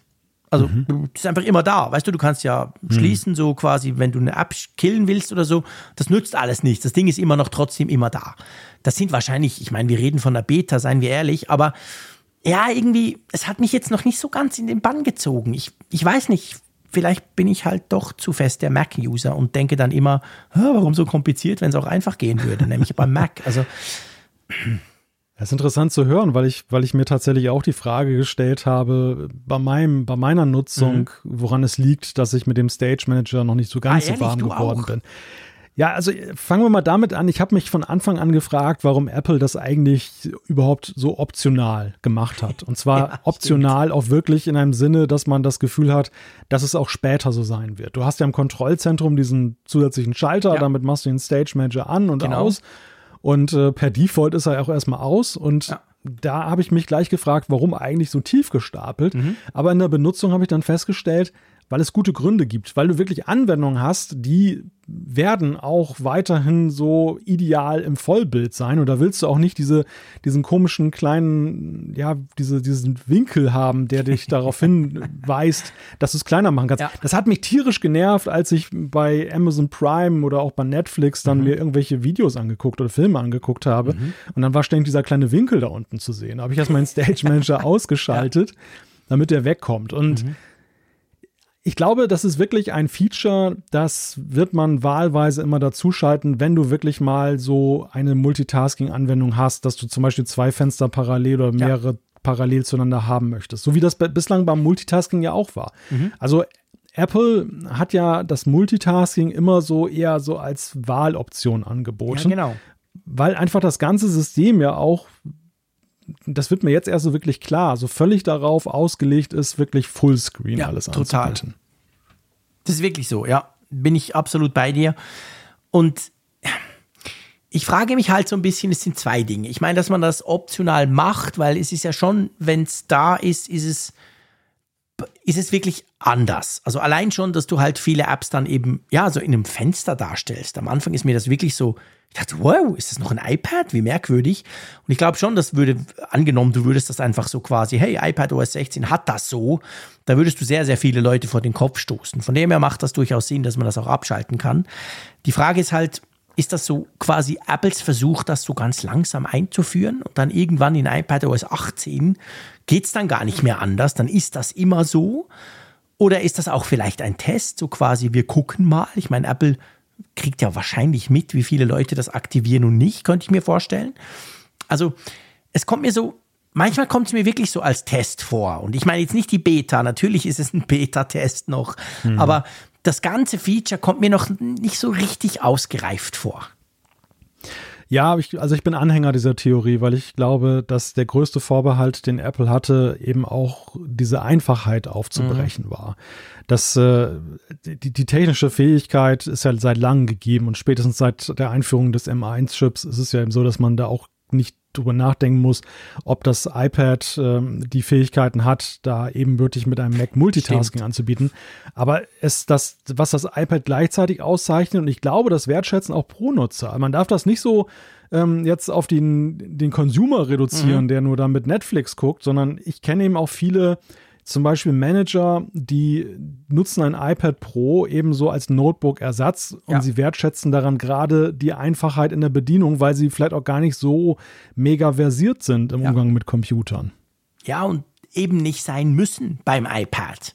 Ja, weißt du? Ich genau. meine, ich, mein, ich, ich bin mir vollkommen bewusst, ihr dürft es natürlich gerne trotzdem schreiben, aber vielleicht bevor ihr die Tasten haut, ähm, ich bin mir vollkommen bewusst, dass das natürlich dass wir zwei ja auch ambivalent sind. Weil auf der einen Seite sagen wir jahrelang, hey Freunde, mach doch endlich Multitasking möglich beim iPad. Auf der anderen Seite, wenn es kommt in einer Form, dann merken wir, shit, das wird ja komplizierter. Und das ist auch nicht recht, weißt du? Also ja, ja, ja, ich will richtig. da Apple auch ein bisschen in Schutz nehmen. Es ist tatsächlich ziemlich schwierig, diesen Spagat zu machen, dass ich multitasken kann, aber dass es immer noch so einfach ist wie vorher. Und das, ich glaube, das ist mit dem Stage Manager nicht so ganz gelungen. Vielleicht ist das auch etwas, was sich schlicht und ergreifend nicht erreichen lässt, so, dieser Anspruch. Aber es ist so, eben, es ist, es ist weder Fisch noch Vogel, weißt du? Es ist jetzt nicht das komplette Multitasking, alles anders und wow. Na, da muss ich aber doch mal eine Lanze brechen für den Stage Manager, weil ich finde, da wo wir herkommen, dieser recht unselige Splitscreen-Modus, Mhm. den Apple ja nachgebessert hat, also mittlerweile ist ja zumindest mit diesen drei Punkten und so besser erkennbar, Ja. wie du da wieder rauskommst. Ja, da, da das sind ja stimmt. einige Nutzer wirklich in die Sackgasse gelaufen Ich und kamen da nicht mal hab ich raus. Neustart gemacht, weil es mich so genervt hat. Und ich stutzte so ein bisschen, als du sagtest, man muss die Gesten kennen. Also ich fand also bei diesen Split-Screen-Geschichten musstest du ja noch viel mehr erstmal Ja. wissen, welche Gesten bedeuten eigentlich was. Und je- jetzt ist es eigentlich eher übersichtlicher geworden, aber ich gebe dir recht, die, die Ergänzung in der Breite, dass du noch mehr Möglichkeiten hast, sorgt natürlich wiederum für neue Komplexität mit neuen Herausforderungen. Also in der, in der Konsequenz finde ich erstmal ist der Stage Manager eine, ein, ein Schritt in die richtige Richtung, weil wir kommen aus einer auch ähm, Alibi-Lösung oder, oder Zwischenlösung heraus, die, die eben nicht optimal war. Ja. Und es wird jetzt deutlich besser da. Ja, absolut. Das wird es definitiv. Aber eben, ich, ich bin tatsächlich noch nicht so ganz warm damit und, und stelle es dann zwischendurch tatsächlich auch ab, weil ich einfach denke, ja, jetzt stört's mich. Und offensichtlich ist es ja schwierig, wenn jetzt Apple deswegen sogar iPad OS verschieben muss. Ich meine, die werden, ich will nicht wissen, wie viele ähm, Mails die bekommen haben von Entwicklern, die sich genervt haben, die Universal Apps programmieren, also Apps, die sowohl auf dem iPhone wie auf dem iPad laufen. Ich meine, das ist ja der Killer. Was machst du denn dann? Entweder du bringst es raus mit iOS, damit du alle iPhone-Nutzer glücklich machst, dann riskierst du aber, dass es bei den iPads gar nicht mehr richtig läuft oder gar nicht funktioniert im dümmsten Fall. Oder du wartest noch, noch mal so schnell, pff, ja, keine Ahnung, vier bis sechs Wochen, ist ja auch doof. Also ich verstehe jeden Entwickler, der sich total nervt über diese Situation. Ja, ist nicht nur eine Frage der Kompatibilität. Wir hatten uns ja vorhin darüber ausgetauscht, warum Apple jetzt zum Beispiel so früh im September ihren Eventtermin setzen. Und für Entwickler ist es ja, also richtig professionelle Entwickler oder Softwarestudios, ist es ja genauso eine Sache. Den geht ein Monat Umsatz flöten Ja, jetzt in einer genau. recht schwierigen Zeit. Ja, genau. Einfach weil Apple nicht dann die Voraussetzungen schafft für die nächste Softwareversion. Ja. Und es ist ja auch ganz klar, dass die jetzt alle seit, seit Sommer da dran sitzen, seit Juni und mit den neuen APIs arbeiten. Das heißt, die können jetzt auch nicht mal eben die neuen Funktionen von iPadOS 16 rausnehmen und, und bringen das noch für Nein. iPadOS 15 raus. Nein. Die sind die, die hängen jetzt alle mit in Ja. diesem Boot, in dem Apple fährt Ja, genau. und eigenmächtig sagt, das kommt jetzt später. Also das hat schon eine Dimension, die für den Consumer eher so eine, sag ich mal, ein Komfortproblem Ja. ist, aber für, Für Developer schon. Problem. Ja, klar, also definitiv. Ja. Und darum glaube ich auch, also von dem her, da, da schließt sich dann der Kreis auch wieder. Also, das ist jetzt nicht irgendwie eine neue Strategie von Apple, so nach dem Motto iPadOS und macOS wachsen zusammen oder so, sondern ich glaube tatsächlich, das ist jetzt einfach ein Problem, das sie nur so versuchen, in den Griff zu bekommen. Und das werden wir nächstes Jahr nicht mehr so sehen. Also, ich glaube nicht, dass das dann Ja. das neue Normal wird. Nein, das, also das deutet sich jetzt doch sehr klar an, dass das eher eine sehr unglückliche Ja. Entwicklung auch aus Sicht von Apple ist. Ja, genau. Gut. Ähm, wollen wir mal unsere MacBooks reparieren? Also wir vielleicht nicht, aber die Amis zumindest könnten das jetzt. Ja, wir jetzt ja künftig auch. Die Europäer bekommen ja auch das Programm. Stimmt, wir kriegen das Programm ja auch. Siehst du, Ja. habe ich völlig unterschlagen. Ich rede natürlich von Apples Self-Service-Programm. Bisher war es ja so nur iPhones, 12 und 13, glaube ich. Und jetzt wurde das quasi erweitert, jetzt im Moment noch in den USA, aber wenn es dann zur Unft kommt, gilt das natürlich auch für uns, ähm, für das, für, für MacBooks, gell? Genau, das neue MacBook Air und das MacBook Pro mit, mit der M1-Chip-Familie, die sind jetzt auch äh, mit dabei bei, der, bei dem Programm. Und äh, ja, wie du schon sagtest, Europa im Laufe des Jahres soll hier dann auch die Möglichkeit und es sollen noch weitere Mac-Modelle dann auch in das Programm aufgenommen werden. Also Apple hat so nach dem Start, der auch den Anschein hatte, dass er so ein Test erstmal war, um zu gucken, ob das gut anläuft, gehen sie jetzt in die Vollen Ja. und machen mehr möglich. Und was übrigens interessant ist, man kann ja die, die, ähm, die Reparaturanleitung kann man gratis runterladen. Da muss man auch nicht irgendwie sich registrieren oder so, die kann man runterladen. Und was, das ist ganz interessant, wenn man sich die mal anguckt, zum Beispiel von einem MacBook Pro 14 Zoll, das hat 52 verschiedene Schrauben. Nur, ich fand, ich fand einfach, ich fand diese Zahl recht interessant, weißt du? 52 verschiedene Schrauben, das heißt ja, du brauchst für jede dieser Schrauben ein passendes Werkzeug. Also das allein würde mich ja schon überfordern, weil ich die nie mehr am richtigen Ort wieder reinschrauben würde, weil ich viel zu wenig organisiert bin dafür, das zu tun. Aber einfach, da sieht man halt auch solche Dinge. Und ich finde, das sind ganz, ganz interessante Informationen, weil die hat man ja bisher als Normalnutzer, Konsument gar nie, gar nie bekommen, weißt du? Ja, interessant ist auch, einige findige Leute mutmaßen, man könnte vielleicht auch das Mainboard austauschen Mhm. und dann sein MacBook dann rückwirkend dann, dann aufrüsten Mhm. über dieses Reparaturprogramm. Aber diese Möglichkeit hat Apple ausgeschlossen. Also man kann nur, gedacht? ja, das kommt überhaupt nicht überraschend, aber, Das wäre aber ja, das ist, gewesen. Du hast schon recht. So quasi, ah, ich habe nur das Basismodell MacBook Pro 14, das nervt mich. Ich will was viel Größeres. Komm, ich tue die SSD oder was auch immer, aber ja, das geht leider alles nicht. Genau. Ja, wobei so absurd ist die Vermutung ja gar nicht, Nee. weil dieses Programm ist ja auch sehr speziell Mhm. und du kriegst ja wirklich da super Profi-Werkzeug zugeschickt. Aber nein, das, diese Möglichkeit eröffnen sie dir nicht. Weil die genau natürlich, du musst die Seriennummer eingeben, quasi sagen, hey, das ist mein Gerät, das und das ist kaputt.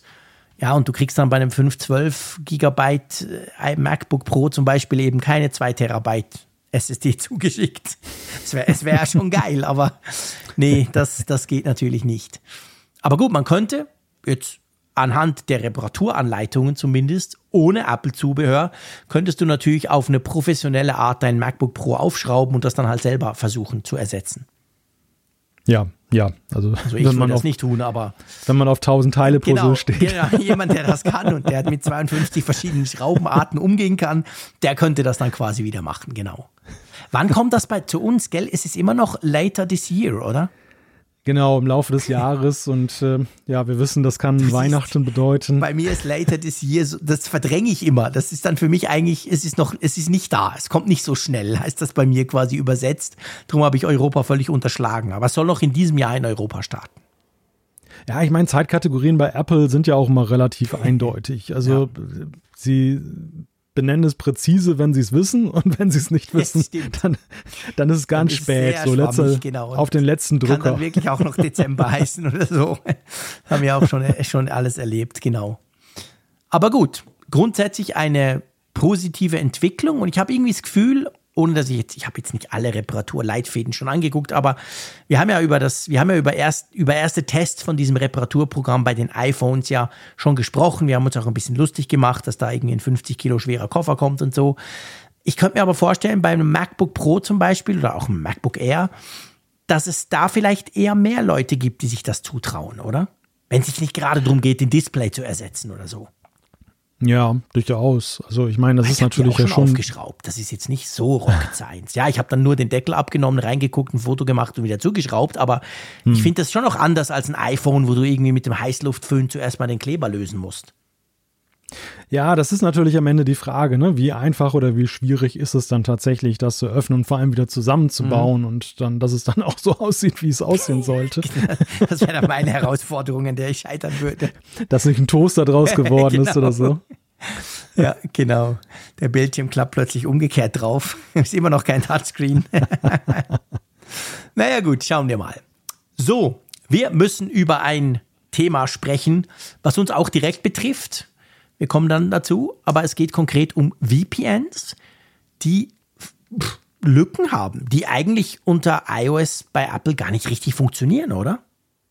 Ja, das ist eigentlich der Punkt. Der Sicherheitsforscher Michael Horowitz, der hat ähm, einen Blog-Eintrag veröffentlicht, der auch für relativ viel Aufsehen sorgte, dass eben systembedingt bei Apple dann VPNs gar nicht hundertprozentig arbeiten können. Also er selber sagt, VPNs on iOS are broken und äh, das habe damit zu tun, dass eben die VPN-Apps gar nicht nach seiner Darstellung vollständigen Zugriff eben darauf haben, die das gesamte Verbindungsmanagement zu übernehmen, sondern dass Apple eben Verbindungen davon ausnimmt und ähm, dass vor allem im laufenden Betrieb dann eben auch nicht so eine wirkliche Umschaltung stattfindet. Mhm. Und da gibt es dann auch so den Tipp, den er dann aber auch gleich wieder zurückgewiesen hat, dass wenn man zum Beispiel in den Flugmodus geht, also die Verbindung alle mal kappt und dann neu aufbaut, mhm. dass das was bringe, das ist wohl teilweise so, aber so hundertprozentig eben auch nicht.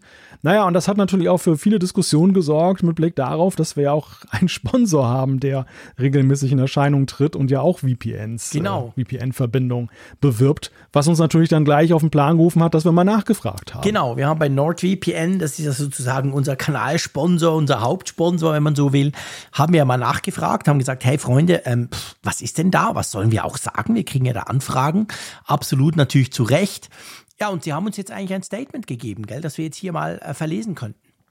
Genau, Sie haben darauf geantwortet und Sie sagen halt, Apple unterhält isolierte, dauerhafte Verbindungsmechanismen, die von der App-Space-Umgebung aus nicht zugänglich sind.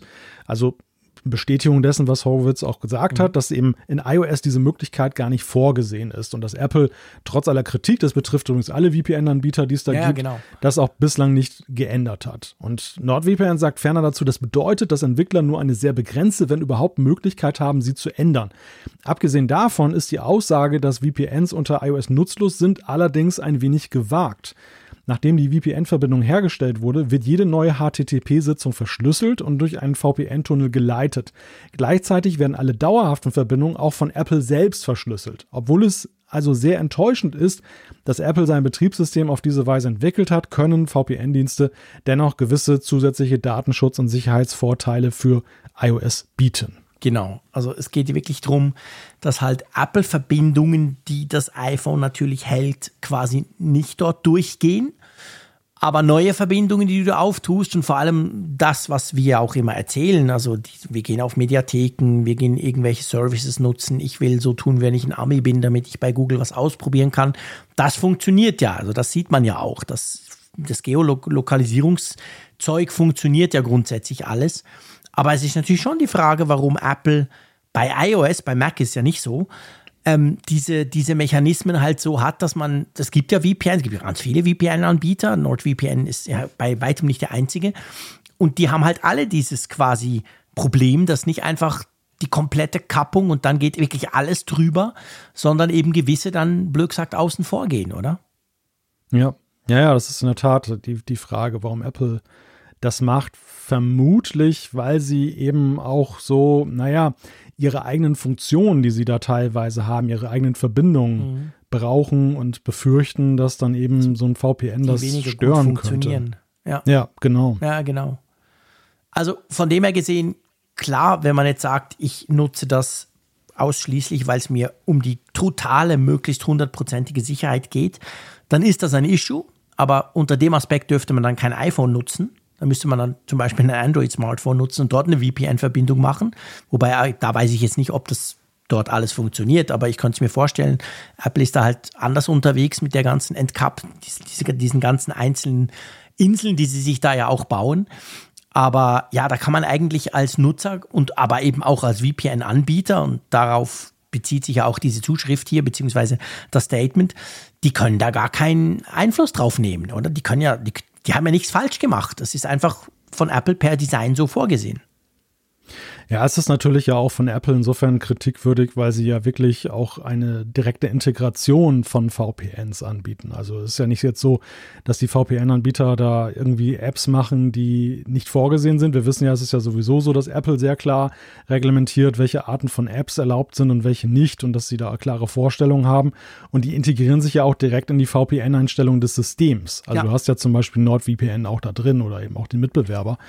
Und ähm, das suggeriert natürlich dann eben wirklich, dass Klar. das eben auch ähm, von Apple 100% unterstützt wird. Ja, genau. Was Man denkt dann, es ist so, wie es bei jedem Computer ist, wie bei jedem Mac oder bei jedem Geschäftsrechner, den du per VPN verbindest, wo du dann weißt, von dem Moment an, wo diese Connection steht, geht dann eben alles über diesen Tunnel.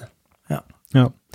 Also vor dem Hintergrund ist es so, wer wirklich eine hammerfeste VPN-Verbindung braucht, der, so ist der Tipp ja auch von Horowitz, der sollte eben dann schauen, dass er einen Router dazwischen schaltet, ja. der dann eben eine VPN-Verbindung aufbaut, sodass genau. das iPhone sich dann eben über den Router verbindet. gar nicht selber eine VPN-Verbindung aufbaut, aber in, einer v in einem VPN-Tunnel unterwegs ist. Genau. Wenn man wirklich auf Nummer sicher gehen muss. Aber ich meine, der Punkt ist natürlich, viele Aktivitäten, also erstmal ein gewisser Schutz ist ja definitiv da, weil Ja, eben für die Verbindung, die du danach aufbaust. Absolut. Und, und so machst du es ja in der Regel. Du fängst ja nicht an zu surfen und machst dann VPN an, sondern machst VPN an und, und äh, gehst dann auf Genau. deine Ziele. Und zum Beispiel, was wir ja auch mal wieder skizzieren, dass du, wenn du Geofencing umgehen möchtest und solche Sachen, auch dafür ist es ja so. Und ja, jede Art von Schutz ist letztendlich ja auch ein Benefit. Also das muss man ja auch mal ganz klar sehen. Immer besser als gar kein Schutz. Ja, absolut. Nee, klar. Also ich meine, wir sagen das, wir, wir stehen dann weiterhin dahinter, absolut. Äh, Das funktioniert auch, das hilft auch, aber es funktioniert, wie wir jetzt eben lernen, ein bisschen anders, als man sich das vielleicht vorgestellt hätte oder als man es erwartet hätte. Das ist durchaus so. Aber da muss man halt mal gucken, ob Apple daran mal was ändert, ob sie vorhaben jetzt, weil das natürlich, das ging schon, hat schon ziemliche Wellen geworfen in Sicherheitskreisen, sage ich mal. Nicht nur bei uns hier, weil wir jetzt NordVPN quasi als Partner haben, sondern ganz generell natürlich. Und da muss man jetzt halt mal schauen, ob Apple da in irgendeiner Form drauf reagiert. Gut, apropos reagieren. Apple hat reagiert, nicht in Bezug auf VPNs, aber in Bezug auf Sicherheitslücken.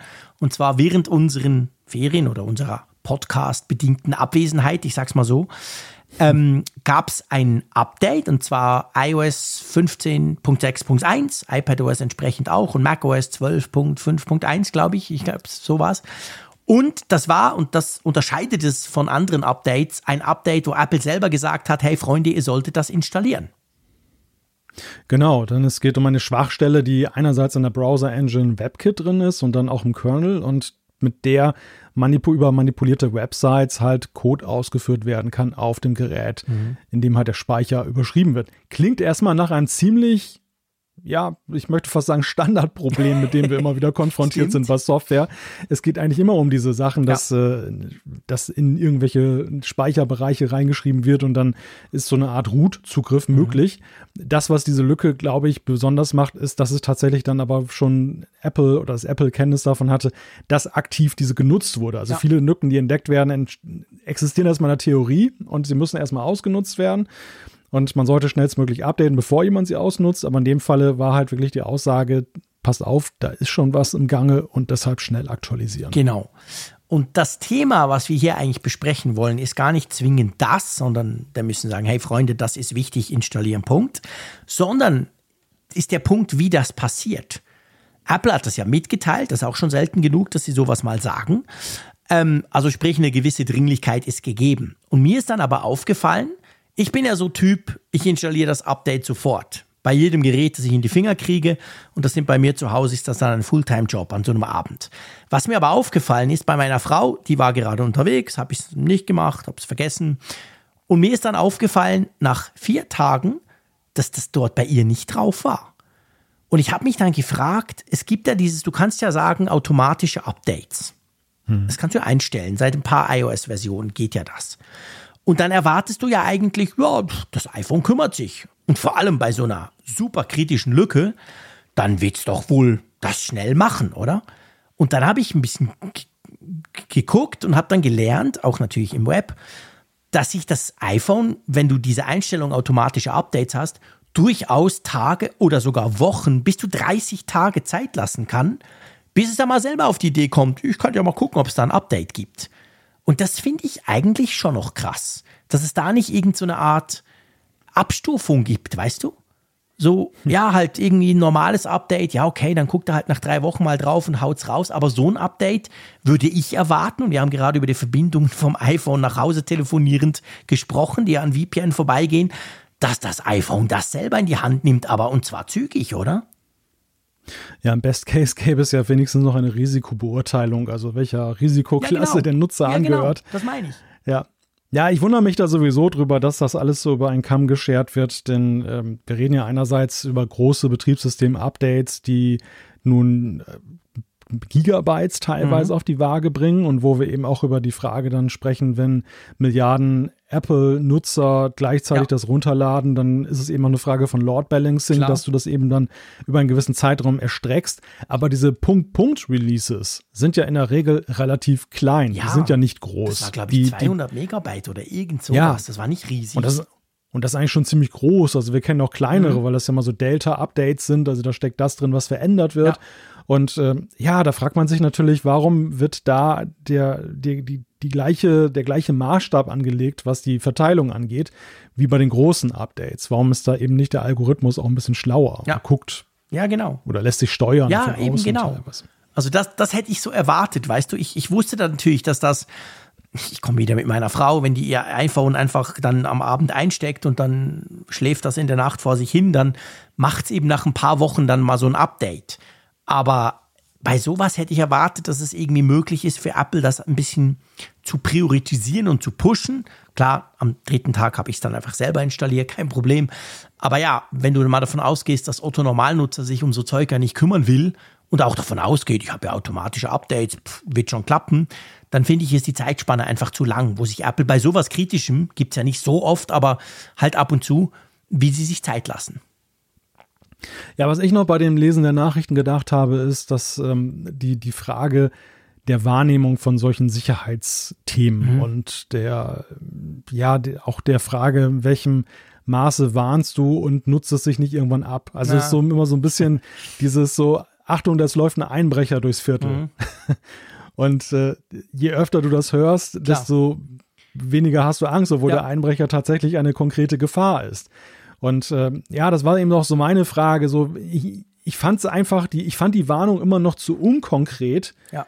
weil von aktiven Fällen die Rede war, ohne aber Ross und Reiter zu nennen, dass ich so dachte, naja, also wenn ich mir das Profil dieser Sicherheitslücke angucke, dann ist es eigentlich eine ziemlich generische Geschichte. Und mhm. ähm, ich bin bis heute nicht so wirklich schlau geworden, wie konkret oder wie brisant die Gefahr wirklich war oder ob es dann nachher auch so ein Selbstläufer war, weil es war Sommerzeit, es war nicht viel los und die Tagesschau brauchte auch ein Thema und schon äh, ja. wird dann die Headline auch gemacht, oh, große Sicherheitslücke bei Apple. Und ich meine, dieses, dieses ähm, ich sag mal, das Mediale, klar, bei Apple ist immer alles größer in den Medien als bei anderen, der Erfolg wie auch der Misserfolg natürlich, aber die Frage, die ich mir halt immer so ein bisschen stelle, ist, wenn du es jetzt mal von der anderen Seite guckst, wie gefährlich ist sowas wirklich, dann gehe ich ja lieber davon aus, dass es gefährlich ist und ich schneller reagieren sollte als umgekehrt. Weil dann bin ich ja safe. Ja. Ich will ja sicher sein. Ja, ja. Und da würde es halt helfen. Da finde ich es jetzt auch wieder in der Kommunikation, das kann man aber den Medien letztendlich auch vorwerfen. Weißt du, wenn du das dann hörst, so gefährlich und dann eben kommt so eine Erklärung, oft kommt dann so ein gescheiter Experte, der irgendwas erklärt, das, du hast vorhin auch gesagt, so Codeüberlauf und bla bla bla, dann kann hm. ich ja als Nicht-Geek damit wenig anfangen, außer so, oh, gefährlich und klar, vielleicht bleibt hängen, ich sollte mein iPhone, ich sollte mal bei den Einstellungen auf Update klicken. Ich finde es ich find's eigentlich spannender, wenn man auch mal kurz erklärt, was wäre denn eigentlich möglich? Also, was kann denn jetzt der böse Bube machen? Kann der mir jetzt eine WhatsApp schicken mit irgendeinem Fake-Link, eine E-Mail, ja, ein Phishing, ja. weil dann, dann, dann könnte ich weiß, was damit anfangen. So quasi, ja, okay, Einbrecher schleicht, im, äh, schleicht durchs Quartier. Puh. Aber wenn ich weiß, hey, Einbrecher schleicht durchs Quartier, die haben sich darauf spezialisiert, über die Fenster einzusteigen. Ah, okay. Weißt du, das meine ich. Ja. So ein bisschen mehr so versuche ich es zumindest bei meinen, ich habe auch im Radio tatsächlich über diese Lücke berichtet, versuche ich dann halt noch so an, anhand konkreter Beispiele irgendwas zu vermitteln, was dann vielleicht hängen bleibt. Ja, ich reibe mich eigentlich auch nicht daran, dass man jetzt aktualisieren sollte. Das ist ja ganz ja. klar die Empfehlung, bei egal welcher Sicherheitslücke. Ich reibe mich ein wenig daran, dass immer noch so dieses, das den Anstrich des Ausnahmezustands hat. Ja. Obwohl man ja wirklich sehen muss, dass auch bei Apple und bei allen Herstellern die, die Zahl der Sicherheitslücken und durch den hohen Grad der Vernetzung heutzutage eben auch das, die, die, ja, das, die potenzielle Gefahr, die daraus erwächst, ja deutlich zugenommen ja, hat. Und das, ja. Also mir, mir fehlt einerseits ein wenig eine neutrale Stelle, die das auch mal dann überprüft und verifiziert und das dann auch nochmal einschätzt, dass es also eigentlich immer noch so den Herstellern völlig überlassen bleibt, dass sie so sagen, das ist gefährlich und das nicht, mhm. was ja auch oft dazu geführt hat, dass manchmal Sachen dann auch unterschätzt wurden, weil der Hersteller sich nicht die Blöße geben ja. wollte und wollte nicht sagen, dass das irgendwie ein größeres Problem ist. Das ist genau also dass kein dass kein vernünftiges Auditing stattfindet, dieser, dieser Problematik. Aber zum anderen auch, und da knüpfe ich dann an, was du sagtest mit den automatischen Mechanismen, dass das eigentlich alles immer noch zu sehr auf nice to have getrimmt ist. Genau. Dass man eigentlich, die, die Konsequenz müsste eigentlich sein, wir können keine Software herstellen, die wirklich sicher ist. Und wir müssen permanent nachbessern. Genau. Das ist ja eigentlich das, was wir, was wir feststellen aus Ja. der, aus der ja auch Realität. so. Ja. Ja, und dem, dementsprechend muss aber eigentlich der Kanal der Updates viel besser, viel effizienter, viel automatischer sein, als das gegenwärtig der Fall Genau. ist. Ja, finde ich auch. Also es, es kann doch nicht sein, dass Apple, ich meine, dadurch, dass Apple das ja selber gesagt hat, und das machen sie ja nicht bei jedem Update, hat man natürlich gemerkt, okay, da ist irgendwas anders, als wenn Apple an einem Montagnachmittag iOS 15.5 rausbringt oder 5 5.1, wo man einfach denkt, ja, okay, ein paar Bugfixes, who cares. Das war ja schon, dadurch haben natürlich auch die Medien gemerkt, oh, da ist wohl ein Problem. Aber ich bin ganz bei dir. Der ganze Teil, den müsste es gar nicht zwingend brauchen. Es würde ja reichen, wenn in Sicherheitskreisen darüber diskutiert wird, vielleicht auch auf Twitter, whatever. Wer will, findet die Info. Aber ich kann mich verlassen als Nutzer, hey, das Gerät kümmert sich. Wenn sowas passiert, drückt irgendeiner in Cupertino einen Knopf und dann ist das Ding bei mir drauf nach zehn Minuten. Das wäre meine Erwartungshaltung. Ja. Im Wissen, dass das dann vielleicht zweimal pro Woche passiert. Aber ja, okay. Weißt du? Und nicht so, ey, pff, Apple sagt, tut doch ihr bitte. Ich meine, das ist ja schon ein Eingeständnis, wenn sie wüssten, dass das ja super funktioniert und dass man das auch sogar bei denen, die keine automatischen Updates einstellen, irgendwie machen könnte, dann müssten sie ja gar nicht damit irgendwie groß an die Presse. Könnten sie das ja eigentlich irgendwo auf der Webseite schreiben und wir beheben da, wir haben das behoben und das Update kommt auf, auf allen Geräten bis morgen drauf und dann wäre das ja eigentlich erledigt. ja, ja, genau, richtig. Ja, ja ich finde auch, das ist immer so ein bisschen ähm, klar, natürlich die Frage, wie schlimm ist es wirklich und was finden halt die Medien cool dran, aber auch die Frage, warum sich das nicht irgendwie besser organisieren lässt. Ja, und es, es darf ja nicht davon abhängen, dass es für die Medien schmackhaft gemacht Nein. wird, dass eine, eine Warnung ernst Genau, genommen wird. genau. Und, und, und die Gefahr sehe ich dann Ja. halt so nach dem Motto, auch jetzt haben wir drei spannendere Themen, ach nee, dann ist Apple jetzt nicht so wichtig. Also das muss man sich ja immer so vergegenwärtigen, so die, dass die Gewichtung jetzt ja auch ein wenig daher rührt. Es kam einfach jetzt zu einem optimalen Ja. Zeitpunkt jetzt auch, Gab um, um halt Themen. dann Ja. Bewusstsein zu schaffen. Ja, absolut, genau. Naja, gut. Aber wir haben es installiert, oder? Wir haben es Wir im Familienpark, haben wir es im, im Gerätepark der Familie, haben wir es eingespielt. auch über das schlechte WLAN. Ah, du hast sogar über das schlechte, ehrlich, du hast sogar das schlechte WLAN in Holland. Ja, ja, Ja. ja, ja. Okay, alles klar. Yo, wir könnten zur Umfrage der Woche kommen, beziehungsweise man darf sagen, wir, wir kommen zur Umfrage der Wochen, oder? Ja, genau. Wir haben jetzt ja tatsächlich nicht mehr so. Die mal zwei Wochen laufen lassen und witzigerweise hat uns das Thema ja auch wieder eingeholt in dieser Folge mit dem Thema iPadOS. Denn wir hatten gefragt, sollte iPadOS in Zukunft weiter parallel mit iOS erscheinen? Und ja, da hat sich eine deutliche Mehrheit gefunden, die gesagt hat, ja, mit 47,5 Prozent. Ganz genau. Und dann haben wir mit 27,3, weiß nicht, ist mir egal. Also die sagen, pff, who cares? Ähm, 18,2 sagen, kommt drauf an. Und eigentlich nur 7% sagen dezidiert nein. Also ähm, sollte nicht parallel erscheinen.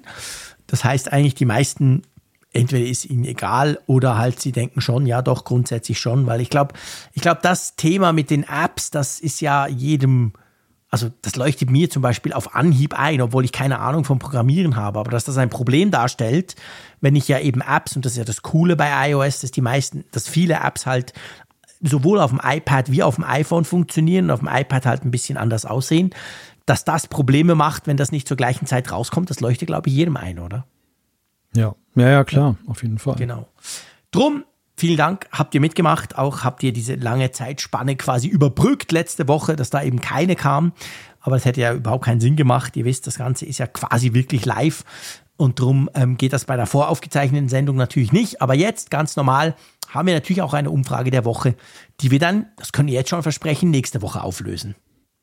Ja, zum, zum Glück müssen wir sie nicht dann auflösen, wenn das Event schon gewesen Ja, stimmt, ist ja, genau. oder war, sondern wir können vorher schon darüber sprechen, über eure Erwartungen, nämlich wie hoch sind deine Erwartungen vor dem Apple-Event am 7. September 2022? Genau, und dann habt ihr die Möglichkeit zu sagen, sehr hoch, hoch, mittelmäßig, niedrig oder ihr könnt auch sagen, hey, ich habe überhaupt keine Erwartungen an das Apple-Event vom 7. September. Mitmachen könnt ihr in der Funkgeräte-App, ähm, selbstverständlich. Und dann, ähm, ja, dann bin ich sehr gespannt, was ihr so, wieso eure Erwartungshaltung jetzt ist auf dieses Event, das ja heute doch recht überraschend angekündigt wurde.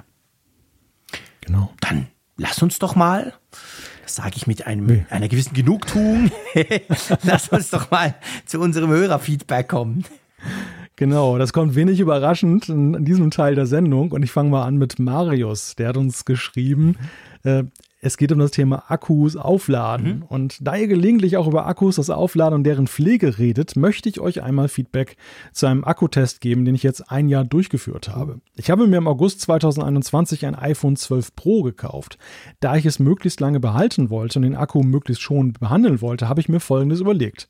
Ich lade den Akku immer nur bis 80 Prozent auf und gelegentlich mal bis 100%. Prozent. Um das sicher machen zu können, habe ich mir eine WLAN-Steckdose mit Automation an mein Nachtkästchen gebastelt. Diese Steckdose schaltet sich immer automatisch ab, wenn 80 Prozent Ladung erreicht sind. Auch wenn ich mal extern geladen habe, habe ich stets darauf geachtet, 80 Prozent nicht zu überschreiten. Da ich kein Schnellladegerät habe, kam das für mich auch nicht in Frage. Nun ist es auf den Tag genau ein Jahr später und ich habe trotz meiner Ladedisziplin 10% der Maximalkapazität verloren. Krass, da siehst du mal, je besser du es machst, desto schlimmer kommt es raus. Nein, Marius, vielen herzlichen Dank. Erstens, dass du das so gewissenhaft machst und vor allem natürlich, dass du uns das schreibst. Wir machen mal einen kleinen Live-Test. Einverstanden, Malte? Wir zücken unsere iPhones die sind vielleicht zwei Monate älter als deins. Du hast deins im August. Wir haben ja unsere irgendwann Ende September bekommen. Deins ist ein iPhone 12 Pro, unseres ist ein iPhone 13 Pro Max, aber ich, ich gehe mal davon aus, genau. spielt keine große Rolle. Und erstaunlicherweise, also mein Ladeverhalten ist ja einfach, pff, who cares, ich steck's einfach an. Und je schneller, desto besser. Und sicher jeden Abend. So ist mein Ladeverhalten. Also müsste ich wahrscheinlich auf unter Umständen, du hast jetzt leider nicht geschrieben, wie viele Zyklen du geladen hast, also täglich oder wie oft du dieses auf 80 und so gelegentlich auf 100 machst. Aber meine Batteriegesundheit ist auf 97 Prozent. Ich überbiete 99 Prozent. Siehst du? Passt ganz gut. Aber ja, stellt man schon, stellt sich schon die Frage, oder? Also hat er es einfach viel öfter aufgeladen als wir? Weil wir wissen ja, es gibt ja verschiedene mhm. Dinge, die so eine Batterie stressen. Und eine ist einfach die reine Anzahl der Laden Ladezyklen. Das ist ganz ein wichtiger Punkt. Das mit 100 ist natürlich grundsätzlich auch so. Ist ja beim Elektroauto ein Riesenthema. Darum lädst du das normalerweise nur auf 80, wenn es danach dann rumsteht. Ähm, aber ich frage mich schon, ich meine, pff, 10 Prozent, beziehungsweise, ja, ist schon viel, oder?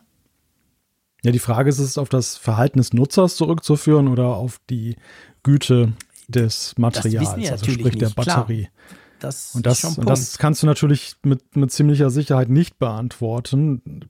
So wie es klingt, hat ja Marius sehr vorbildlich ja, absolut. Also hat ja alles Eben. richtig gemacht nach dem Lehrbuch der Akkupflege. Ja, wirklich und, nach äh, dem Lehrbuch, ja. Ja, also selbst wenn er viel geladen hat, aber ich meine, so viel kann er nun auch nicht geladen haben. Und äh, 10% sind da schon massiv, finde ich. Ja, finde ich also auch. Also das, also lässt sich eigentlich nicht aus seinem Verhalten Nee, erklären. ich meine, wir wissen natürlich, dass das iPhone 12 Pro weniger lang hält als das iPhone 13 Pro. Also das 12 war ja so ein kleiner Rückschritt quasi mit 5G, das da reinkam und so. Das 11 war ja so ein Mega-Champ und dann kam das 12er, das war zumindest bei mir so ein bisschen ein Rückschritt und das 13er war dann wieder mega geil. Da kann man sich natürlich theoretisch überlegen, vielleicht hat er mehr Ladezyklen als wir. Aber ich habe mir noch überlegt, ähm, du schreibst nicht, wie du das lädst. Du schreibst nur, ähm, du hast ein kein Schnellladegerät. Machst du das alles per Wireless? Das wäre theoretisch auch möglich. Weil das wäre für mich noch so eine Erklärung, weil man weiß ja, Wireless ist zwar langsam, aber tut natürlich den Akku massiv mehr belasten äh, aus thermischer Sicht. Das merkt ihr ja selber, wenn ihr Wireless lädt, wird meistens das Handy dann relativ schnell warm, was es sonst nicht unbedingt wird. Und darum ist das grundsätzlich auch ein Stressfaktor. Das könnte theoretisch sein, oder? Ja, also, aber wenn es danach immer? geht. Weil ich kann wirklich ja. sagen, ich lade nie. Ich habe in diesem Jahr genau kein einziges Mal Wireless geladen. Ich stecke immer das Kabel ein. Also ich mache alles falsch, was eigentlich nach den Regeln der Akkupflege unterlassen werden sollte. Ich, ich lade mal bis 100 Prozent. Ja, ich, ich, ich lasse auch ewig mit 100 Prozent am Ladekabel, ja, genau. weil ich nämlich nachts auflade ja. und irgendwann ist er halt fertig und dann hält er halt die Ladung. Und ähm, ja, ich lade tatsächlich an meinem Nachttisch mit MagSafe, also ah, okay. mit eben Wireless. Wireless. Ja. In letzter Zeit habe ich die Unart entwickelt, hier 100 Watt Netzteile anzuschließen für Fast Charging, dass das auch richtig heiß wird. Also ich quäle das ja, Gerät, ohne, ohne das eigentlich so zu wollen, aber einfach der Bequemlichkeit Klar. wegen. Und deshalb hat mich auch dieser Wert jetzt irritiert oder, oder ja. verwundert, positiv überrascht, dass da noch 99 Prozent drin sind. Ja. Und das zeigt mir letzten Endes, dass äh, also ich, ich, das ist aber nur ein Gefühl, aber meine These ist, das Management des Systems, seinen Akku zu bewahren, ist sehr gut ausgeprägt, mhm. aber eben die, die physikalischen Geschichten, wenn du einen schlechten Akku erwischt hast, ja. kannst du selbst bei vorbildlichen genau Verhalten das. nicht aushebeln. Also du kannst dir durchaus mal überlegen, ob du mal bei Apple nachfragen willst.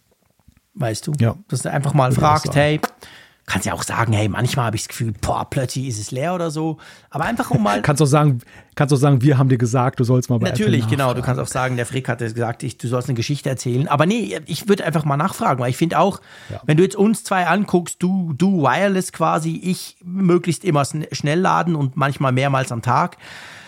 Äh, pff, und wir haben ja eben, wir haben ja eine völlig normale Batteriegesundheit und du hast, ich meine, dein, dein iPhone funktioniert auch noch gut, aber ja, du hast 10% verloren, deutlich mehr als wir zwei zum Beispiel. Ich will dir jetzt keine. Angst machen. Das Ding funktioniert sicher noch problemlos. Der Horror-Podcast. Ja, ja, ich will jetzt nicht, dass du denkst, oh scheiße, mein iPhone ist kaputt. Nee, das ist es nicht, aber es ja. ist halt auffällig. Ja, definitiv. Genau. Ihr dürft uns gerne auch eure Erfahrungen da schreiben. Es wäre natürlich auch spannend, mal so ein bisschen in der Breite zu horchen. Wie sieht denn das bei euch aus? Weil, ja, ich, ich misstraue auch immer so ein bisschen diesen Zahlen, weißt du? Also bei mir war es zum Beispiel so, diese, diese Zuschrift kam vor, lass mich überlegen, die kam vor drei Wochen. Zwei Wochen, zweieinhalb Wochen. Und als die reinkam, dachte ich, oh, ich muss mal gucken bei mir. Ist ja krass, dann bin ich wahrscheinlich mega schlecht. Und dann hatte ich 99% Batteriegesundheit. Und dann habe ich es wieder vergessen und heute habe ich geguckt und jetzt habe ich 97. Also ich meine, ich habe jetzt nicht so wahnsinnig viel geladen und so viel anders als sonst in den letzten elf Monaten war jetzt auch nicht in den letzten zwei Wochen. Also ich frage mich dann auch immer, ist das so eine Momentaufnahme, weißt du? Der rechnet irgendwas mhm. und wenn du es morgen machst, hast du wieder drei Prozent weniger oder mehr.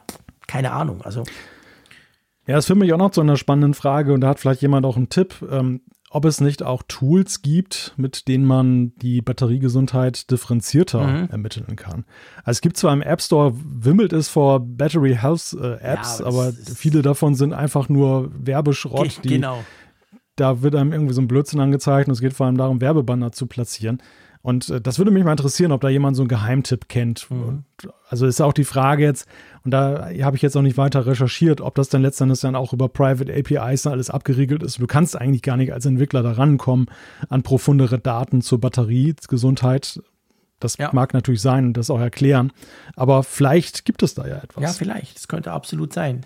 Also ihr dürft uns gerne schreiben zu dem Thema. Ich fände das sehr interessant, wenn wir da auch ein bisschen mehr Zuschriften bekommen würden, dass wir da mal so ein bisschen, ja, einfach mal so ein bisschen ein Gefühl dafür bekommen, weil wir nehmen ja diese, diese Werte so, so einfach entgegen von, von Apple und das zeigt es da an und das Feature ist drin, aber mich würde es auch mal ganz generell interessieren. Vielleicht lässt sich ja irgend in einer Form ein, ein Muster erkennen, weißt du? Wenn wir jetzt ganz viele haben, die sagen, hey, ich achte mega drauf mit diesen 80 und nie auf 100 und so und die haben aber trotzdem schlechtere Werte als wir oder so, das wäre ja interessant. Also das mal einfach als Aufruf. Wenn ihr Lust habt, dürft ihr gerne bei euch mal gucken. Wenn ihr nicht wisst, wo das ist, da geht ihr auf Systemeinstellungen, also auf die Einstellungen und dann dort auf Batterie und dann dort auf, ich hätte es natürlich viel machen sollen, statt einfach erzählen. Und dann dort auf Batteriezustand, so ist es. Dann kriegt ihr diesen Wert raus quasi. Und der sollte genau. natürlich, je näher an 100 Prozent ist, umso besser. So kann man es eigentlich sagen. Aber es ist auch völlig normal, mhm. wenn das iPhone älter ist, dass er dann eben langsam abfällt. Also nicht, dass ihr jetzt plötzlich alle Angst kriegt und denkt, wow, mein iPhone. Es kommt natürlich darauf an, wie alt das Gerät ist, oder? Wie beim Blutsauerstoff. Du meinst, je älter, dann je weniger? Ja, das kann sein. Nein, bei, bei, Blutsauerstoff ist auch so 100 Prozent ist eigentlich so das Ideal. Ach so, die Skala, genau. genau. Das dachte ich gerade, was willst du mir damit jetzt sagen? Aber Guck mal, dein Blutsauerstoff. Wir jetzt nicht unsere Blutsauerstoffwerte. So weit gehen wir nicht. Ein letztes, Vor allem nicht nach ein, ein letztes kleines Maß an Privatsphäre versuchen wir uns hier noch zu erhalten. Vor allem nicht nach zwei Stunden im Studio ohne Sauerstoffzufuhr. genau, bei mir ist nämlich auch schon mein CO2-Messer, der ist jetzt auf 1132. Also die Luft, der ist schon orange. Der ist. Der Wie gut, dass wir keine Sauerstoffmasken der, der haben, die hier runterfallen. So cool, genau. Aber wir nähern uns ja auch langsam dem Ende, drum ist das eigentlich auch kein Problem. Ja. Ähm, genau. Ich lese mal die Zuschrift der Petra vor. Hm?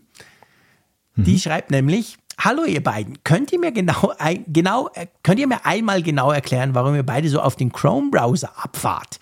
Ich habe den bei der Arbeit in Windows-Umgebung, aber würde zu Hause nie weder im iPad, iPhone noch Mac auf die Idee kommen, den installieren zu müssen. Daher war mir natürlich auch nicht bekannt, dass Apple Pay anscheinend nur im Safari funktioniert.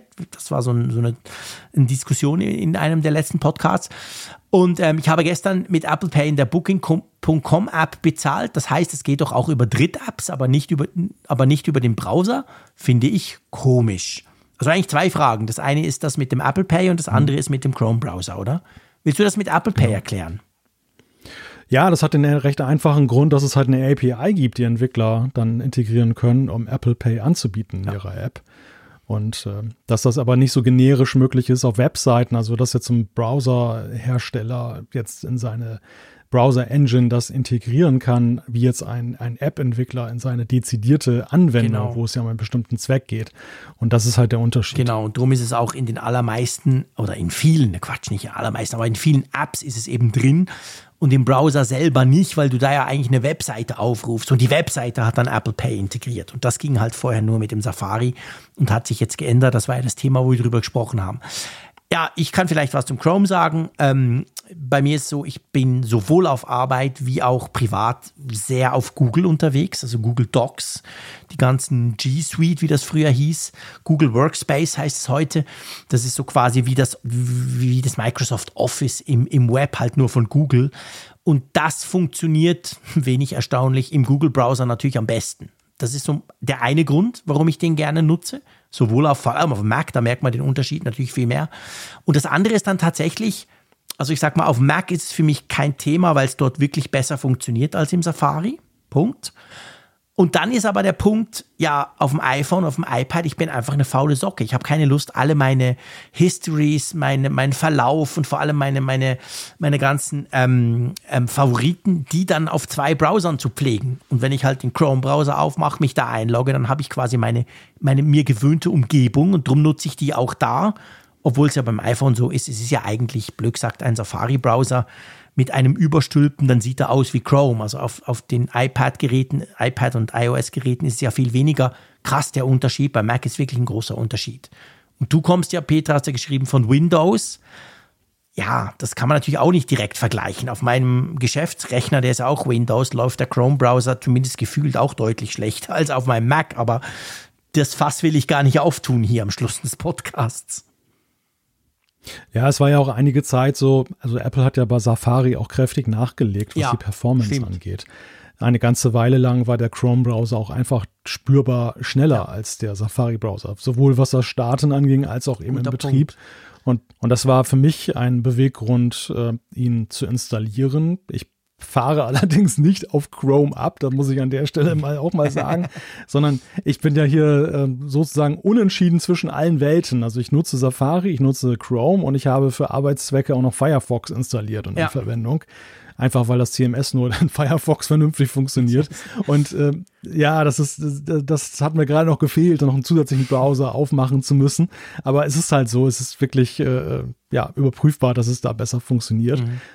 Und, und äh, ja, also ein Grund ist natürlich auch, wenn du dich so mit Web-Development-Geschichten auseinandersetzt, mhm. und das mache ich ja zuweilen so hobbymäßig ja. auf niedrigem Niveau, ähm, dann testest du natürlich auch bei allen Browsern gegen. Also ja. das ist auch so ein, ein Grund, oder zumindest bei den verbreiteten du, Browsern. Klar. Und genau, und das ist auch einer der Gründe, warum ich Chrome halt installiert habe. Und wenn du dir erstmal angewöhnst, dass du ständig zwischen den Browsern hin und her hüpfst, dann ist es nachher einfach eine Gewohnheit und man kann es irgendwann gar nicht mehr so unbedingt begründen mhm. mit Sachen, weil Safari ja bei der Performance auch nachgeholt ja. hat. Ja, guter Punkt, absolut, genau. Also das, das ist sicher ein wichtiger Punkt. Bei mir ist es tatsächlich eher so, dass ich dann halt wirklich genau die, äh, es geht, bei mir geht es vor allem um den Mac, ganz ehrlich, auf dem, auf dem iPhone.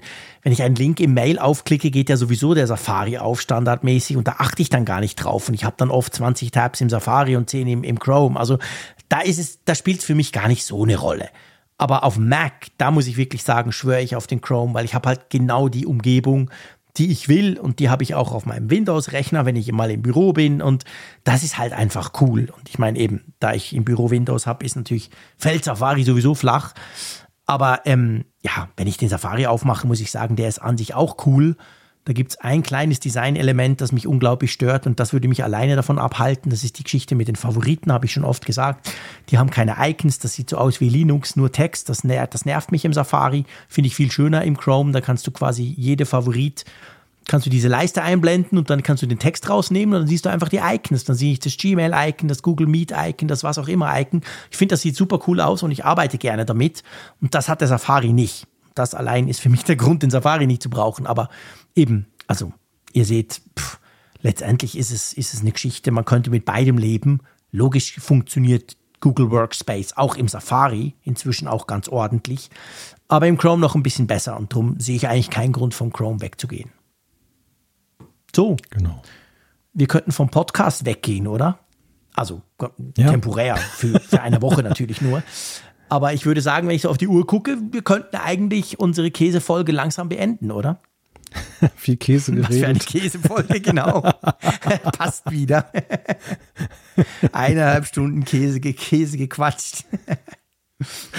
Nee, wir hören uns nächste Woche wieder. Ich bin gespannt, ob es da genau. ein paar Gerüchte gibt wieder bezüglich, ähm, bezüglich diesem Event, das ja in zwei Wochen dann stattfindet.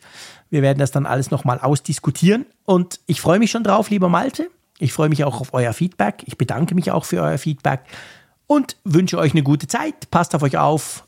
Und ich sage wie immer Tschüss aus Bern. Wir danken unserem Sponsor Zayas Home Video Welt und ja, Tschüss von der Nordsee.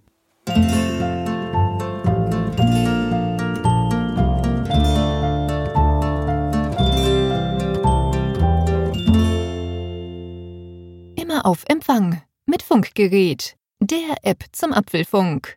Lade dir jetzt Funkgerät für iOS und Android kostenlos im App Store und bei Google Play.